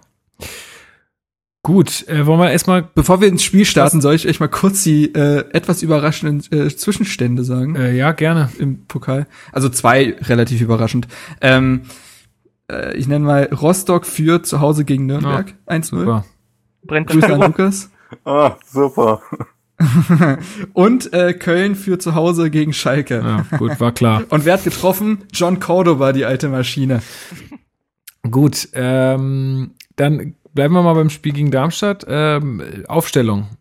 Äh, war ja recht viel Rotation in der Mannschaft. Christoph, ja. du hast gemeint, du kannst es äh, übernehmen. Fünf neue, ne? Genau, also wir haben äh, schon eine Rotation im Tor gehabt. Also Jahrstein ist in Berlin geblieben, Thomas Kraft stand im Kasten. Dann äh, wurde es von einer Dreikette wieder zu einer Viererkette mit Rekik und Stark in der Innenverteidigung. Plattenhardt dann links für Mitte, Mittelstädt Lazaro natürlich rechts und dann äh, im äh, Mittelfeld war das wieder Meier und Duda, dafür Darida für Schellbrett, der war ja verletzt. Also Darida hat sein Startelfdebüt machen können, hat auch meiner Meinung nach ein ganz gutes Spiel gemacht. Und also vor allem zweite Halbzeit hatte ja Marc schon gesagt. Äh, und vorne äh, wieder mit äh, so, so einem Dreiersturm, Selke vorne in der Spitze für Ibisevic, Kalu rechts und Dilrosun dann links, wobei die beide auch äh, einigermaßen viel rotiert haben, also die haben Seiten gewechselt regelmäßig. Und äh, Kalu übrigens als Kapitän auf dem Platz. Ja, Captain Kalu. Das zweite Mal in seiner Hertha-Zeit. Ja. Leon, wie, äh, wie haben dir die ersten 30 Minuten im Hertha-Spiel gefallen? Ähm, wie viel Euphorie du ihn fragst. Ja, das fand ich auch gerade, hä? Ähm, wie hat's dir gefallen, Leon? Wie, ja, ich fand es ein bisschen schleppend muss ich ganz ehrlich sagen. Also die erste, die erste Halbzeit generell fand ich jetzt, war jetzt nicht von unglaublich spielerischer Finesse geprägt, sondern das Spiel war generell von äh, ja, einer hohen Zweikampfintensität ähm, geprägt. Und ähm, ja, kann mich jetzt an so viele Strafraum-Szenen nicht erinnern. Mhm, das ist das Problem gewesen. Oh, es gab eine mhm. Riesenchance ja, für Kalu. Ja, ja, für. Kalu, ne? Ja, es gab aber zwei gute Chancen für Hertha. Einmal aber nicht in den ersten Kalu, 30 Minuten. Also äh, die eine Chance auf jeden ja, Fall. Ja, gut, von, ähm, von Selke. Von, von Selke, wo Kalu auf ihn legt, äh, in, den Schnitt, in die Schnittstelle ja. und er schießt. Die Chance von Kalu war aber in der ersten Halbzeit. Ja, ja, die war dann aber später. Ja, aber die war, okay, kann ja, sein. 37. Ähm, Minute ist das. Ja, also ich hatte auch geschrieben auf Twitter, dass mir das, also die erste halbe Stunde überhaupt nicht gefallen hat. Das wirkte wahnsinnig fahrig und technisch unsauber. Das hat man nicht mal mehr Stückwerk nennen können. Ähm, das, was mich auch so gewundert hat, ist, also man hat Darmstadt re relativ leicht ins letzte Drittel kommen lassen. Dann liegt es halt an deren Unzulänglichkeiten. Sorry an den Hoch- und Weit-Podcast, falls einer von euch zuhört, aber ihr, ihr kennt eure Mannschaft ja besser als wir. Ihr kennt das. Ähm, also im letzten Drittel sind sie halt nicht zwingend genug. Ähm, aber anstatt dann wieder gepflegt und flach aus der eigenen Defensive rauszupassen, um den eigenen Angriff einzuleiten, hat man immer nur weggekloppt. Das habe ich überhaupt nicht verstanden. Es waren immer nur, ja, okay, wir schießen jetzt zurück ins Mittelfeld. wo dann aber halt auch Darmstadt die Duelle gewonnen hat. Und äh, so ist der Ball einfach wahnsinnig selten in deren letztes Drittel gekommen. Ähm, ich fand's halt so, was war so eine. Meier und Darida waren irgendwie ziemlich verloren. Ähm, und ja, also es, es wirkte so, als ob äh, vor dem Spiel irgendwas besprochen wurde, man weiß nicht was, aber die Mannschaft sich überhaupt nicht dran gehalten ja. hätte. Also da war gar kein Plan. War so eine typische Pokalpartie, fand ich. Darmstadt war mhm. deutlich motivierter, die waren richtig gebrannt, die hatten richtig Bock. Der, ja, ja, der äh, hier, wie heißt er, Schuster hat äh, von der Seitenlinie seine Typen da auch richtig angefeuert jedes Mal, auch wenn, wenn eine gute Abwehrarbeit geleistet wurde und so. Ähm, also da hast du richtig gemerkt, die haben richtig Feuer, die haben richtig Bock und bei Hertha war es mehr so, boah. Ich glaube, Hertha war ein bisschen überrascht davon, ehrlich gesagt, wie viel Bock Darmstadt tatsächlich hatte.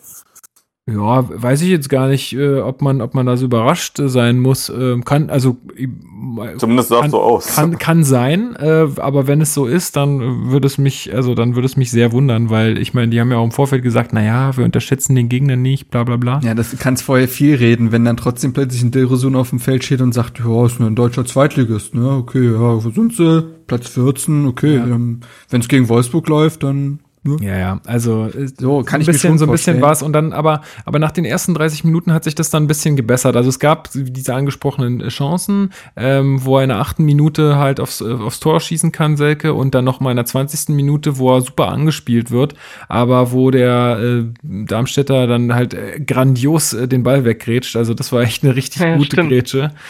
Ähm, aber die größte Chance ja. hatte dann in der 37. Minute halt Kalu, wo, er, ähm, wo Selke den Ball auch noch wunderbar durchlässt äh, zu ihm. Und ähm, dann ist der Keeper halt da. Das war echt krass. Wie, also der hat auch eine echt gute Partie gemacht, muss man sagen, von den Darmstädtern. Daniel, Daniel Heuer Fernandes seit, also ich verfolge ja Darmstadt immer so, ich weiß nicht, so ein King von mir irgendwie. Äh, so, ähm, den, die verfolge ich immer so ein bisschen mehr als andere Zweitligisten. Und äh, Daniel Heuer Fernandes ist seit zwei Jahren der beste Keeper dieser Liga. Und das hat er in dem Spiel bewiesen. Unglaublich gut, was der auf der Linie macht. Ja, ja das ist wirklich stark, ja. Ja, aber also, äh, insgesamt war die erste Hälfte doch recht ereignisarm, ja, wie äh, Leon schon gesagt hatte, viele Strafraumszenen hat man nicht gesehen. Äh, war ein bisschen äh, langweilig, ähm, aber in der zweiten Hälfte ist Hertha deutlich besser ins Spiel gekommen. Also da hat man gemerkt, die wollen jetzt mehr äh, und es war, es spielte sich auch deutlich mehr einfach in der Darmstädter Hälfte ab. Ähm, auch wenn jetzt die, sag ich mal, die letzten Bälle immer noch nicht so wollten. Ähm, wie habt ihr das gesehen oder Leon, wie hast du es gesehen? Das, äh, das eine Ding, äh, wo, wo du da quasi ins Tor schießt, aber abgepfiffen wurde ähm, und Selke quasi das Offensivfoul ähm, zugesprochen wird oder halt gegeben wird. Hast du das als ähm. Offensivfoul gesehen? Ich, mu ich muss mich gerade äh, auf die da, Szene besinnen. Wann waren das? Das müsste so Anfang zweite Hälfte oder so, so erstes, erstes Drittel, zweite Hälfte oder so müsste das gewesen sein, ja. Kann ja mal dazwischen grätschen. Für mich ist es auf gar keinen Fall ein Offensivfoul. also, ähm, ich glaube, er hält ihn. Nee, also der, der, nee, der Abwehrspieler hält ihn zuerst fest. Absolut, es ist eine absolut normale Szene. Es geht ja darum, dass Lazaro da Richtung äh, Strafraum sprintet, den in den Rückraum legt und dann in der Zeit, wo er sprintet, rennen ja auch alle in den Strafraum und da bekriegen sich Selke und Franke halt ein bisschen, aber beide arbeiten mit den Armen. Es wird auch nicht wirklich doll geschubst oder so. Also das abzupfeifen finde ich mehr als fragwürdig. Also ähm, dann hättest du in dem Spiel sehr viel mehr abpfeifen dürfen. Also das ist habe ich nicht gesehen. Aber da muss man halt sagen, Selke hatten wir auch kurz auf Twitter vorhin äh, die Diskussion mit äh, Daniel zusammen. Ähm, Selke provoziert mit seiner Spielart aber auch, dass ihm vielleicht mal Dinge weggepfiffen werden, die unauffälligeren Stürmern mal durchgelassen werden würden, glaube ich. Da hat der Schiedsrichter einfach noch mal ein besonderes Auge drauf und pfeift das eher mal provisorische weg. Genau. würde ich auch, würde ich auch so mitgehen. Ähm, ja, aber dann, ähm, also dann wird, äh, die Konsequenz ist, ähm, er wird auch ausgewechselt danach. Ähm, Viele Fouls. Ja, fünf offensiv. Ja, also ich, ich fand ich fand ihn gar nicht so schlecht. Ich, ich also ich habe ihn jetzt gar nicht so schlecht gesehen, wie wie manche andere gesehen hat. Also ich fand, er hat schon viel Betrieb gemacht, er hat viel versucht. Er war dann halt irgendwie glücklos in einigen Aktionen und halt dann diese diese ja, dass er dann halt auch sich da diese Nicklichkeiten immer geleistet hat und dann auch irgendwie beim Schiedsrichter der Buhmann war. Gut, das hat ihm halt Gut. nicht geholfen. Ich ich glaube, ich glaube, ich fand ihn auch nicht schlecht. Ich bin da auch bei dir. Ich finde, so die letzten Bewegungen waren einfach nicht die richtigen. Also er hat, äh, er hat einige Situationen gehabt, wo es hätte wirklich gefährlich werden können und er hat dann einfach die falsche Entscheidung getroffen. Ja. Oder vielleicht nur einmal nochmal gegen den Ball getreten, anstatt einfach mal drauf zu hauen. Ähm, es war einfach, ja, es war einfach nicht so sein Spiel, hatte ich den Eindruck. Er hat gekämpft bis zum geht nicht mehr, er hat Wille gehabt, Einsatz, aber wie gesagt, ähm, es sollte einfach nicht klappen bei ihm. Ich finde es halt auch echt undankbar gegen so einen Gegner dann, weil ich fand schon, dass, dass, dass Darmstadt das gut gemacht hat, so auch gegen den Ball. Also ich fand, die haben schon gut die Räume auch geschlossen und so. Das, das, das, haben, das hat schon ganz gut ausgesehen. Das hat uns auch echt das Leben schwer gemacht. Ähm, und dann ist es halt auch so, wenn du als Stürmer dann davon auch keine Bälle kriegst, dann, naja, hm, ist halt auch mal schwierig, sich die selber äh, zuzuspielen ähm, was ja auch nicht so richtig gut geklappt hat. Und ich sag mal, die beiden Tore waren ja auch, ähm, naja, also. Und Selke ist ja jetzt auch kein Stürmer, der sich wahnsinnig oft ins Mittelfeld zurückfallen lässt. Ne? Der ist halt jemand, der da vorne die Bälle halt braucht, die er dann halt auch sehr, sehr gut verwerten kann. Aber davon gab es in diesem Spiel halt nicht zu viele. Und da muss ich dir zustimmen, das war undankbar, ihn in dem Spiel zu bringen äh, von Anfang an, aber er hat die Chance bekommen. Und äh, für ihn tut's mir halt echt leid, dass er da, weil er war wirklich, hat sich in alles reingehauen und so, aber es war halt einfach nicht sein Tag. Sollte halt einfach nicht sein. Dada hat schon auf der PK Kritik geäußert an ja, ihn, muss man ja, sagen. Durch seine, seine weil er ihn halt auch halt, eben, aber was hat er, ja, achso, weil er ihn halt als, als übermotiviert halt angesehen hat und das kann Dada ja überhaupt nicht ab. Ja. Ähm, aber ja, nee, aber um dann vielleicht zur Einwechslung zu kommen, ähm, hat sich ganz gut, äh, hat sich gut gelohnt, würde ich sagen. Jetzt, aber ähm, viel, viel mehr Bälle kamen trotzdem nicht. Ich meine, die Bälle, die dann zu den Toren führen, die waren ja auch eher, also. Nee, ist na, richtig, aber ähm, 37 Sekunden, nachdem Ibišević dann eingewechselt ist, trifft er, nachdem äh, Duda abgezogen hatte, Ball abgewehrt und dann ist Ibišević da, wo er halt da ist. Ne? Das ist einfach irgendwie hat er dieses Gespür. Ähm, letzte Saison übrigens sieben Pflichtspieltreffer, jetzt steht er schon bei sechs ähm, davor, zeigt, dass er sich da auch nochmal steigert. Ja, davor übrigens äh, war eine sehr starke Aktion von Meyer. Also der, der bereitet ja das Tor vor. Stimmt, stimmt. Und das war ja. wirklich überragend. Also das hat, äh, das hat mich echt, äh, hat mir echt gut gefallen. Und da, das war so eine der seltenen Situationen diese Saison, wo Meyer wirklich nach vorne das gezeigt hat, was er wirklich drauf hat. Und davor hatten wir doch auch noch eine Torschance von Duda, oder? Wo er so drei Mann irgendwie stehen lässt und dann äh, auch Heuer Fernandes Stimmt, hält. ja, der lenkt den dann noch am Tor vorbei, richtig, ja. Das war auch eine sehr gute Szene von Duda. Also er hat mal wieder bewiesen, wie torgefährlich er sein kann in dem Spiel.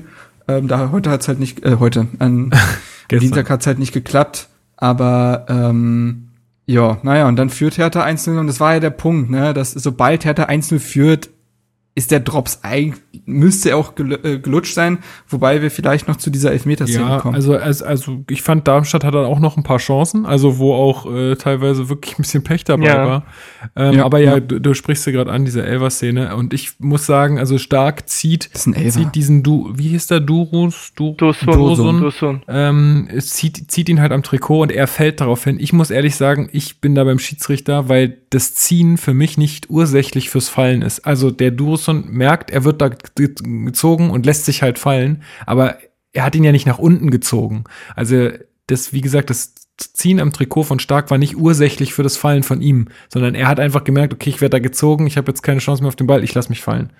Der ist, ähm, der ist ähm. allgemein auch zu oft gefallen, Dusun, und ich glaube, das liegt auch, deswegen hat auch der Schiedsrichter dann äh, nicht, äh, nicht gepfiffen, weil er einfach viel zu oft, die, bei jeder Be Bewegung, jeder Berührung ist er dann gefallen. Und der hat es auch Schon ganz genau gesehen. Szene. Also er hat es auch ja, ganz ja. genau im Blick gehabt und hat sofort gesagt, komm, steh auf, keine Chance. Also wäre es das erste Mal gewesen, wenn äh, dass er jetzt fällt, dann hätte wäre es vielleicht ein bisschen anders gewesen im Kopf vom Schiri, aber jetzt so so war das einfach so, oh, jetzt fährt er wieder hin. Oder glaubt ihr, wir haben da so einen Bayern Bonus? Stimmt. ähm, nee, aber ich weiß, ja, äh, hast schon recht damit, Lukas. Es ist bloß die Frage, also für mich ist das halt ganz heftiges Trikot. Ja, das stimmt. Und das stimmt. und dann ist halt die Frage, muss ein Spieler erst fallen, damit das ein Elfmeter ist?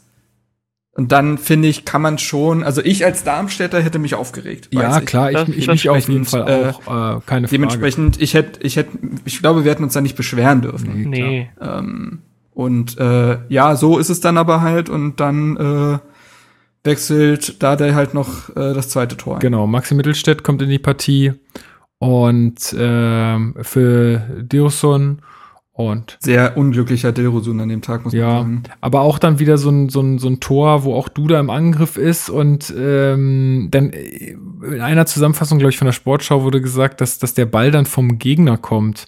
Äh, ist es tatsächlich ah, okay. ja, ja. Äh, Ibišević stochert ihn an das Bein von, ich glaube, Zulu ähm, oder Franke, einer von den beiden Innenverteidigern halt. Und darüber kommt er dann zu Mittelstädt. Deswegen ist er auch äh, Duda nicht als Vorlagengeber eingetragen. Ach so. Könnte er auch gar nicht. Weil, wie gesagt, der letzte Kontakt war von Ibišević. Mhm, ja. Aber erstes Pflichtspieltor also, von, von Mittelstädt, der sich auf dem Hosenboden setzt, erstmal nachdem er geschossen hat. Weil er ist ja, so halb im Fallen so, halt irgendwie geschossen. So geschoben. Aber deswegen wird er auch so genau unter, gegen die Latte da. Also sonst hätte den, den Toyota auch gehalten. Also war, war richtig cool. Hat mich auch extrem gefreut für, für, für ihn. Ähm, er hat gemeint, er muss beim Jubeln noch ein bisschen üben. Aber ganz ehrlich, ist es doch scheißegal. Hört auf mit dem Quatsch. Äh, ihr müsst Tore okay schießen. Aus. Ja, war, ich, ich, ich finde es eh immer am schönsten, wenn man mit den Fans feiert. Äh, das ist eh immer am besten. Ist. So. Ja. ja. Ja, und dann ist es am, unterm Strich, muss man sagen, mit der äh, klaren Leistungssteigerung der zweiten Halbzeit eine verdiente Geschichte. Man hat dann den Klassen- oder den Qualitätsunterschied äh, spüren lassen, hat klarer nach vorne gespielt in der zweiten Hälfte, weniger vorne zugelassen. Klar, wie gesagt, ein, zwei Situationen gab es dann auch, als dieser Joven Jones eingewechselt wurde. Da wurde das nochmal recht schnell über deren Seite. Aber grundsätzlich ist das ein verdientes Weiterkommen äh, man hat sich, man hat jetzt keinen Glanzpunkt gesetzt, aber darum geht's ja bekanntlich im Pokal. Nee, also Runde weiter und dann ist äh, damit auch okay. Finde ich auch. Apropos, ja, apropos Sonntag Pokal, wird dann apropos Pokal, Union Berlin hat ausgeglichen gegen ja. Dortmund. Hab's auch gerade gesehen. Schön.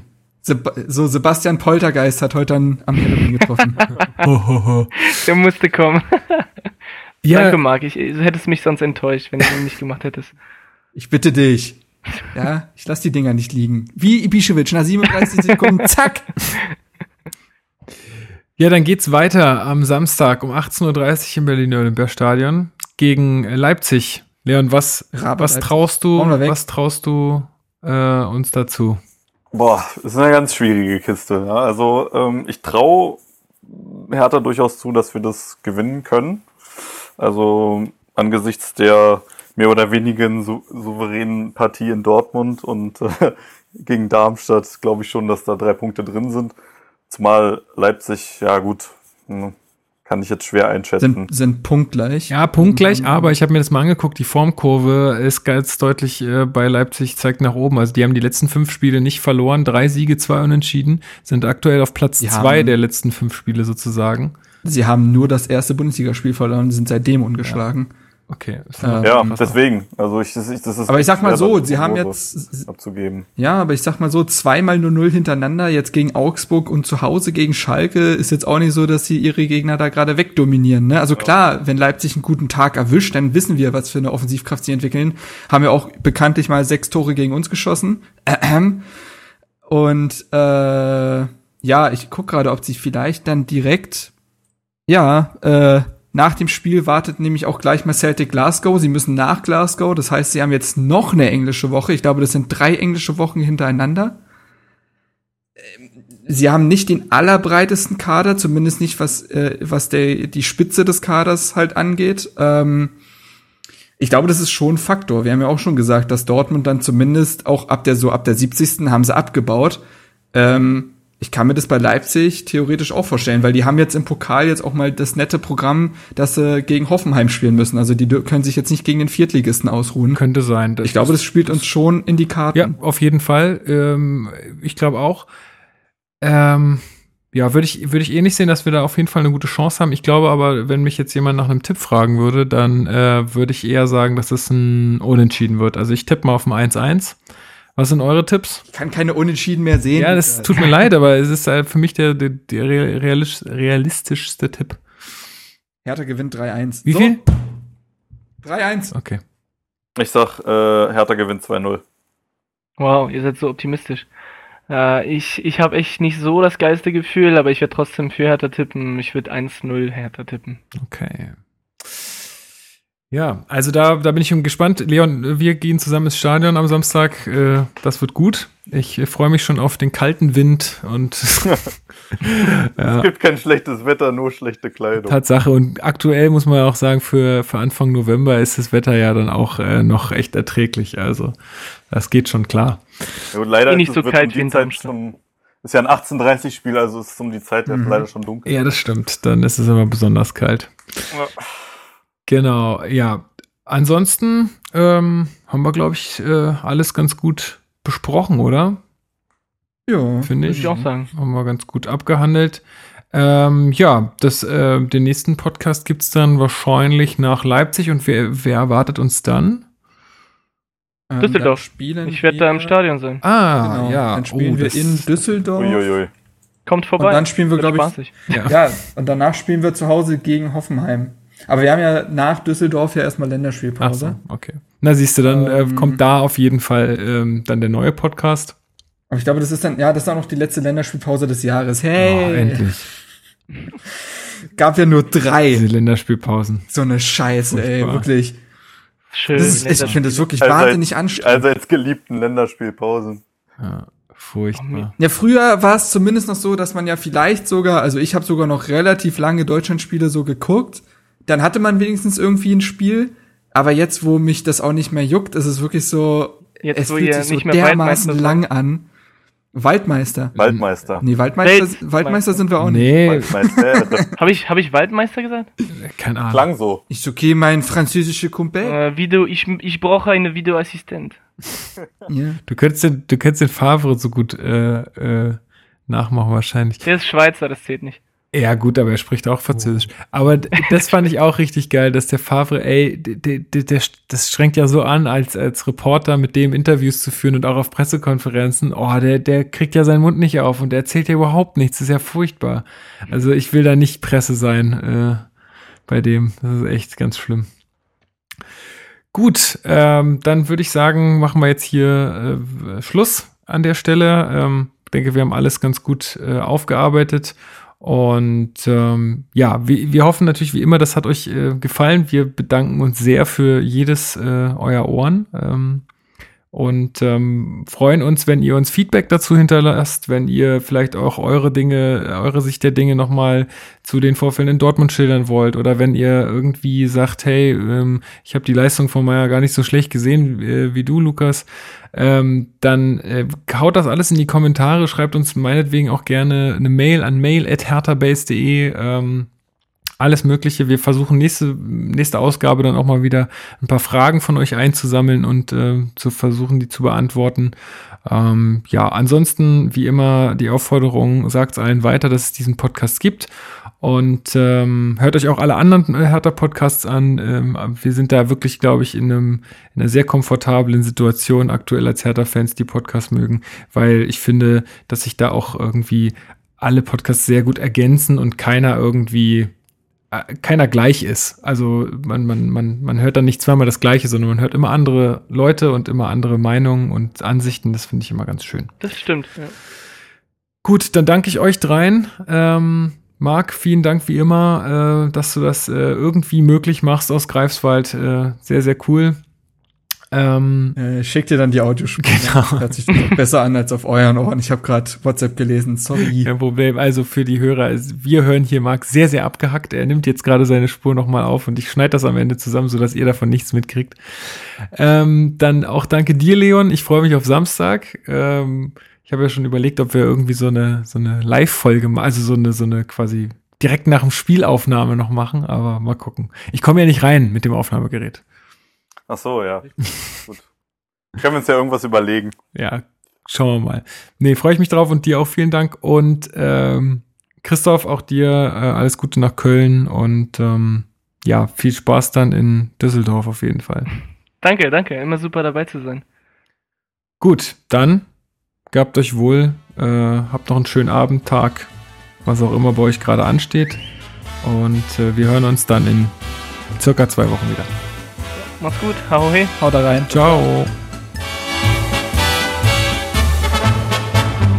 An dem schönen Strand der Spree, dort spielt Hertha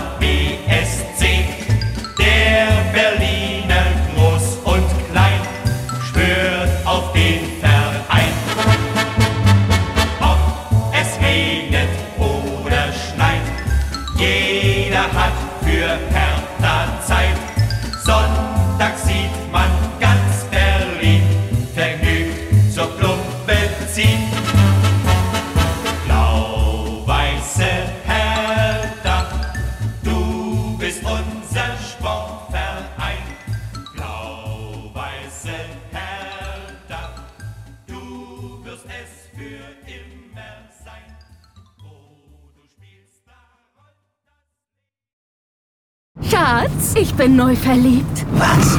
Da drüben. Das ist er. Aber das ist ein Auto. Ja, eben. Mit ihm habe ich alles richtig gemacht. Wunschauto einfach kaufen, verkaufen oder leasen. Bei Autoscout24. Alles richtig gemacht. Wie baut man eine harmonische Beziehung zu seinem Hund auf? Puh, gar nicht so leicht. Und deshalb frage ich nach, wie es anderen Hundeeltern gelingt, beziehungsweise wie die daran arbeiten. Bei Iswas Dog reden wir dann drüber. Alle 14 Tage neu mit mir, Malte Asmus und unserer Expertin für eine harmonische Mensch-Hund-Beziehung, Melanie Lippisch. Ist was, Dog? Mit Malte Asmus. Überall, wo es Podcasts gibt.